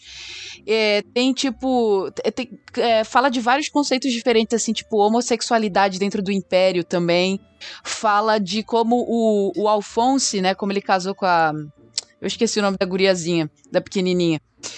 Ele casou com ela, então ele também se muda para Xing por um tempo para fazer uma pesquisa específica sobre a, a alquimia da parte da, do, da parte asiática, como que ela funciona, e aí eles descobrem que tem alguma coisa muito grande por trás também, um problema, tem todo um mistério, Então, assim, não é só focado no, no par principal como Lanfan e Ling, mas ele é focado em toda uma continuação troço, da história. Maluco, é uma das melhores coisas que eu já li na minha vida. Assim, de longe. Eu recomendo muito. E eu queria adicionar aqui rapidamente uma fanfic de Yu Yu Hakusho pra quem curte, é brasileira, chamada Além do Mar. A autora é a Lunari, é, tem o Twitter dela, eu vou deixar na, na descrição. E é sobre o personagem principal é o Riei, que é meu personagem favorito. E e ela criou uma OC pra história, que é tipo uma sereia. E assim, a história é muito boa. Ela realmente captou a, a personalidade dos personagens muito bem. E é uma brasileira escrevendo. E ela tá escrevendo até hoje e é maravilhosa. Então acompanhe, porque, tipo, tem muitos capítulos. E ela tem outros fanfics. E tem um site que é. é YYH, né, de Yu Hakusho, YYH, além do mar.com.br. Já tem o, o, o próprio site dela com as fanfics, vale muito a pena ler. Babi, esse é o momento de brilhar. Eu nem vou explicar história por história, só porque eu queria citar uma galera que vocês né, se, se pudessem dar uma procurada neles e tal, porque são histórias que são é, bacanas e que eu tô acompanhando, então é muito pessoal, assim. É, Eu que leio muita fanfic de, de K-pop, né, em si. Tem duas autoras que escrevem fanfic de BTS que eu queria indicar bastante. É a Juliana. A Juliana escreve uma história chamada Capitão Vante. É uma história incrível que tem assim uma mistura de super-herói com o dia a dia e tal. É, é muito bacana e é uma fanfic extremamente famosa dentro do fandom de BTS. A Juliana é incrível o jeito que ela escreve, então se alguém quiser procurar e, e pensar e tal. É, tem também uma outra autora que chama Liu, e ela escreve uma fanfic incrível que chama Operação Conquistê. Também Hum. é que também é de BTS, então que vale muito a pena para a, a leitura. É, no, no próprio Wattpad ele tem 1.9 milhões de visualizações e tipo Uau! uma fanfic extremamente popular e porque a Liu escreve muito bem, então assim, não, não- né, eu nem fico assustada mais com esses números dela, porque a menina é incrível. É, tem essas fanfics de X que eu gosto muito. Tem uma autora chamada Paloma, que é punk. Ela usa. O nick dela na internet é You Got Gems. É que ela escreve ah, uma fanfic chamada Golpe Baixo, ela escreveu, e outra chamada Querido Kyung-soo, que se não me engano, essa virou até um livro que ela criou do querido é, Bernardo e tal. É, que são histórias também dos personagens de X muito bacanas. Hum. Ahn, tem uma história, cara, pra quem quiser conhecer o universo de fanfics de, de K-pop que eu vou indicar, que chama. ahn, que, ah, que é da Johnny, é, que chama Por Alf. É muito popular também, é muito Ela é muito linda a história. É uma história que foi, eu acho que a, a que me trouxe de volta pras fanfics. Tava, assim, numa, num- numa crise que eu não conseguia voltar a ler nada, nem livro, nem nada. E eu fui ler essa história, chama Por Alf, é em inglês mesmo é, que é o nome de uma música de uma banda, tipo Ralph. E, é, meu Deus, foi assim, acho que foi uma das coisas mais gostosas que eu já li em muito tempo e me trouxe de volta a leitura, assim, me ajudou Ai, é muito. muito bom quando a gente tem anos. essas É. fanfics de resgate, assim. Tal, Foi incrível, incrível. Além do Vale mar foi a assim comigo. E tem outros autores incríveis. Aquela que eu falei no caso de Pura Seda, né, da Kel, ela tem a história, Merlot, ela tem umas histórias maneiríssimas. Eu sempre falo muito deles no meu, dessas autoras e de outros autores incríveis é, no meu Twitter e tal. Então, assim, não sei se alguém tiver interesse em conhecer essas fanfics de K-pop, fala comigo que eu dou umas indicações maneiras, assim. Que é o que tem sido hoje em dia mais o meu foco, tá? Eu tenho lido muito mais as fanfics de K-pop do que de outros fandoms, assim. Uhum. E fora isso, também você lançou agora no Twitter, né? Você pediu pra galera conversar com você sobre como os leitores de fanfic é, imaginam uma nova plataforma, o que, que eles gostariam, né? E qual que é o seu plano? Então, gente, porque eu tenho visto muito problema dentro do dentro do fandom de fanfics, inclusive os que eu sigo e tal, de autores e histórias sendo deletadas das plataformas sem explicação nenhuma. Ou com explicações que, ah, que são mudanças de regra. É, por exemplo, ah, então você precisa colocar o gatilho como tag e não como introdução da história. E aí a pessoa, antes de mudar, a história é deletada porque não tem aquilo. É, as plataformas não dão essa. não têm dado essa, esse apoio aos autores de fanfic, né? Eu tenho percebido muito isso. É, falta essa, essa administração. Eu entendo que é muito complexo, porque tem muita gente escrevendo, é muita coisa. Uhum. Mas quando você é, não dá apoio a quem é o seu principal mercado, tipo, quem escreve a fanfic para as plataformas é quem faz as plataformas sobreviverem. É, então, quando você ah, tira um espaço seguro dessas pessoas de escreverem, quando elas acham que o trabalho delas não é valorizado, é, isso torna um, dá uma, é, torna um afastamento, tá? Você torna essas pessoas é, não confiantes do que elas estão escrevendo. Elas acham que o problema são- é com elas e etc. Então, é, eu falei brincando uma hora do tipo, galera, se alguém tiver interesse em fazer uma plataforma nova de fanfic, uma parada mais profissionalizada, me avisa aí. Aí um amigo veio conversar comigo, ele tem um amigo programador, e aí ele falou, vamos fazer. Eu falei, caraca, vamos, vamos, vamos. Ficou aquele vamos, vamos. A gente ligou pro amigo programador, a gente ficou seis horas no telefone conversando com ele. Uau! É uma reuniãozaça. E eu fui explicando pra ele todas as coisas que eu achava importante, porque se é pra gente criar uma plataforma nova, eu preciso que ela seja profissionalizante. Ou seja, eu quero profissionalizar autores de fanfic para que eles saibam que, é, que o que eles estão fazendo, é, além de hobby, é um treino para que no futuro, se eles quiserem ser escritores, eles tenham um espaço seguro pra isso. Ou seja, uma Ah, plataforma que lindo. Hum, Pô, Hoje em dia eu tenho um trabalho de. Eu tô dentro de editora. E eu, eu tenho os meus livros lançados. E eu, estando lá dentro, eu sei como é complicado você lançar livro no mercado ou ser encontrado por uma editora. É, hoje em dia, raramente uma editora pega um autor que não é conhecido. Uma editora. Porque a editora não tem grana. Ela não tem grana pra trabalhar alguém do zero. Ela não tem grana pra pagar pra ver se a história vai vender ou não. Uhum. Então, uhum. Hoje em dia você é, é muito. é- hoje em dia é muito mais fácil você pegar uma pessoa que já é famosa e e fazer um livro dessa pessoa. É, A Uhum. editora precisa. Existem críticas atrás, mas a gente nem tem como- muito como criticar, porque realmente, como as pessoas não compram muitos livros, a as editoras também estão tendo dificuldade pra. Sim, pra é, sobreviver. Infelizmente. Então, o que eu comecei a fazer o meu espaço dentro dessas editoras é apresentando os autores de fanfic que eu sei que tem potencial, ou histórias pontuais que eu sei que tem potencial, para essas editoras e fazendo essas histórias serem publicadas. Então, a gente já tem projetos, de pelo menos duas dessas fanfics que eu citei, ou de outras, que já estão na mão de editores de editoras muito Ah, grandes. que irado, cara. Porque, brother, assim, é, eu entendo que eu, é, muitas pessoas abriram um caminho pra mim.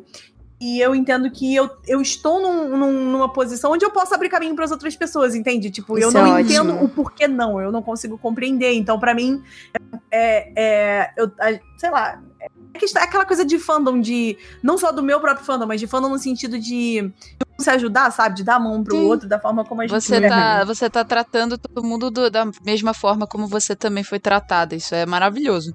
E, e muito da forma como eu não tive, eu não tive ninguém Uhum. dentro da- de uma editora, gente, que me indicou. Eu tive que lançar independente, ir atrás de uma editora pequena, até alguma editora grande me reconhecer, porque eu já tava começando a ficar maior na internet. Então, tipo, eu tive que ir por um caminho que demorou oito anos pra eu publicar um livro numa editora Uhum. grande, sabe? Então, é, se eu puder hoje encurtar esse caminho pra essas pessoas, vai ser um prazer muito grande.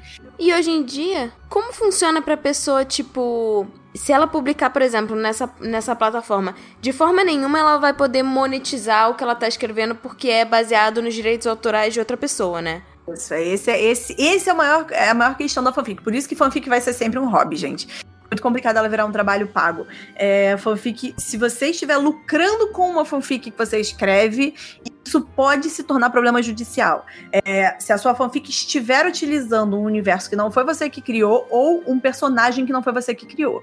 Quando eu fui transformar a minha fanfic de Fly em livro, eu tive que fazer toda uma transformação de personagens. Eu tive que recriar esses personagens para que ele não se chamasse Tom Fletcher, ele teve que se chamar Caio. Uhum. Que ele não se chamasse Doug, ele teve que se chamar Rafael. Eu troquei esses personagens. É, foi É. o que aconteceu com a, com a pessoa do Crepúsculo, né? A autora. Foi a mesma coisa que ela fez, exatamente. Você Uhum. muda. Você pode manter um pouco da- das personalidades deles, isso é, é óbvio, eu acho que é até muito positivo, porque os leitores vão entender, nossa, é aquele personagem, ó, é Uhum. ele, etc, né? É, Você Uhum. perguntou se eles sabem sobre isso. Eles sabem, eu falei quando eu, eu entrevistei eles em 2009, eu falei sobre a, a fanfic que eu tinha, sobre o livro que estava sendo lançado. Eu lembro que eu acho que em 2010 os fãs, a galera, os leitores começaram a mandar no Twitter do Harry, é, e ele me mandou um tweet falando, oh, soube que você escreveu um livro? Inclusive é, é o meu, é a minha capa do meu Twitter, assim, porque eu não aguentei. É incrível. me mandou um Então tweet, essas tipo, pessoas, elas vão ter que fazer isso, né? Elas vão ter que trocar o nome do, provavelmente... Isso, tem que trocar, tem que Uhum. trocar. Se você vai lançar como livro, Legal, se você vai legal. lucrar em cima daquilo, precisa ser trocado. E a ideia da, dessa, da criação dessa plataforma, se tudo der certo, eu sei que vai dar certo, porque a gente já tá muito avançado aí nas Ai, que ideias, legal. de criar um espaço Talvez já tenha até saído quando esse podcast sair. Porque Calma, acho é, que eu- esse podcast vai ser junho? Julho? Podemos algo assim. estar conversando sobre algo Olha aí, né? Mas assim, Olha. é isso, é, é profissionalizar. Minha palavra principal vai ser essa, de dar um espaço para que as editoras possam encontrar autores novos dentro das fanfics, assim, de uma forma mais fácil, sabe? A gente não tem esse mercado no Brasil e nem no, é, que nem no Japão, né? De tipo, a doujinshi e, Que nem, né? Eles têm grandes conferências como se fosse um, um anime con, só que. Um Comic Con, só que são tipo pra doujinshi e essas coisas. Então eles, eles incentivam a venda de- desse tipo de marketing pra poder continuar inovando e trazendo novos artistas pro mercado. Então eu acho maravilhoso isso que você tá fazendo, que você tá trazendo pessoas, novos escritores que a gente sabe que são maravilhosos, que eles só precisam de uma chance. Exato, é só uma chance, gente. É impressionante. Tem uma galera que é que você lê e você fala: caraca, isso sendo um livro vai conquistar tanta gente, vai salvar e vai ajudar tantas pessoas, e é incrível, assim. Então, é espaço mesmo a palavra. É o que eu espero, né, gente? É uma pequenos objetivos Vai dar que a tudo gente certo. tenta. Vai dar tudo certo. Vai dar tudo certo. E o que a gente do Otaminas puder fazer pra te ajudar, pra ajudar a plataforma depois que, que tiver lançada. Quero publicar fanfiction na sua plataforma, tá? Aí vamos, Então- tá bom. Estou Obrigada. ansiosa agora. O que você precisar de verdade, a gente tá aqui à disposição. Gente, Queria muito de verdade. A sua presença no, no cast. Eu espero que o pessoal tenha ficado empolgado para escreverem fanfics, voltarem a ler, voltarem a escrever. E vou ler e escrever fanfic, gente. Vou dar amor. Cara, agora a pergunta que não quer calar. Alguém está escrevendo alguma fanfic neste exato momento? Tipo, alguém tem alguma fanfic em andamento? Alguma de vocês? Nope. É Eu, eu- eu não dá. Gente, quando a gente começa a escrever livro, brother, é muito difícil, tá? Porque você, eu, eu, hoje em dia eu tenho um contrato de história que se eu não terminar em tanto tempo, eu, eu vou contra o meu contrato. Então, infelizmente, eu não consigo. Não tem Gostaria. Sabe um dia. E vocês, muito. meninas? Eu não tô escrevendo, mas eu tinha começado a escrever uma fanfic no ano passado, de Cachaco, que eu até, até li pra você na época. Cara, foi- nem foi no ano passado, foi Que eu no final gostei do ano pra caramba, eu tô esperando você Que terminar. eu tava lendo. ler. Cara, eu e a Vitória, a gente ia caminhar no Parque Vila Lobos e eu ia lendo no celular a fanfic que eu tava escrevendo pra ela, assim. Gente, muito bom. Porque eu e a, eu e a Vitória, a gente. Eu já falei isso em outros podcasts. Eu falei isso até no da Romiko Takahashi. Eu e ela, nossa amizade foi muito baseada em fanfic, né? Eu ia Foi. criando fanfics e lendo pra ela, quando ela sendo a personagem principal e ela fazia isso pra mim. Baseado Legal. em animes. Então a gente faz isso até hoje. E eu Desde escrevi mais criança. alguns capítulos daquela fanfic, mas não continuei. eu Legal, quero esse ano legal. poder voltar a escrever fanfic. Vamos ver. Vamos lá, Mas Legal. vocês E nunca você- saberão o meu codinome. Ai, nossa, olha lá, tá vendo, né? Já tá escondendo já. E Mas é, é uma boa dica pra quem começa, né? Tipo, escrever em codinome, porque aí você vai se acostumando e tal, e depois você troca pro seu nome Sim, original. depois você, você, sei lá, tipo, depois Fire que todo Ice mundo Dragon. é, elogiar e você. E a Rita? Fia, se ficar famoso, você vai saber. Eu- Ai, eu- meu o- Deus. O, codinome, o codinome é escondido. Então estamos todos aqui escondidos, né? A galera tá Todo aí, ó. mundo escondido, ó, nada de revelar. Cara, eu posso dizer que eu comecei, acho que anteontem, uma fanfic de Tartaruga Ninja. Você, e você escrevendo? Eu tô escrevendo, tô, tô escrevendo em inglês. Gente! É, Depois eu me comecei, manda, eu já tá? Eu comecei ver. umas três, assim, mas aí essa daí eu acho que eu vou acabar mais. E as outras eu tô enrolando. Que amor! Arrasou, gente. É isso, gente. Escrevam fanfics, leiam fanfics, parem de ter preconceito com quem escreve e lê fanfic, sejam felizes, sejam gentis com os outros e tomem iniciativa de botar o seu projetinho pra, pra frente, porque Você sabe, né? pode não só te ajudar, Ajudem como os ajudar os outros. autores independentes, Isso, comentem nas fanfics, comentem nas histórias, incentivem, divulguem as histórias favoritas de vocês nas suas redes sociais, façam com que as pessoas sejam impactadas e atingidas pelas histórias que vocês gostam, porque seus autores vão ficar muito felizes. É isso. Beijo! Obrigada, gente!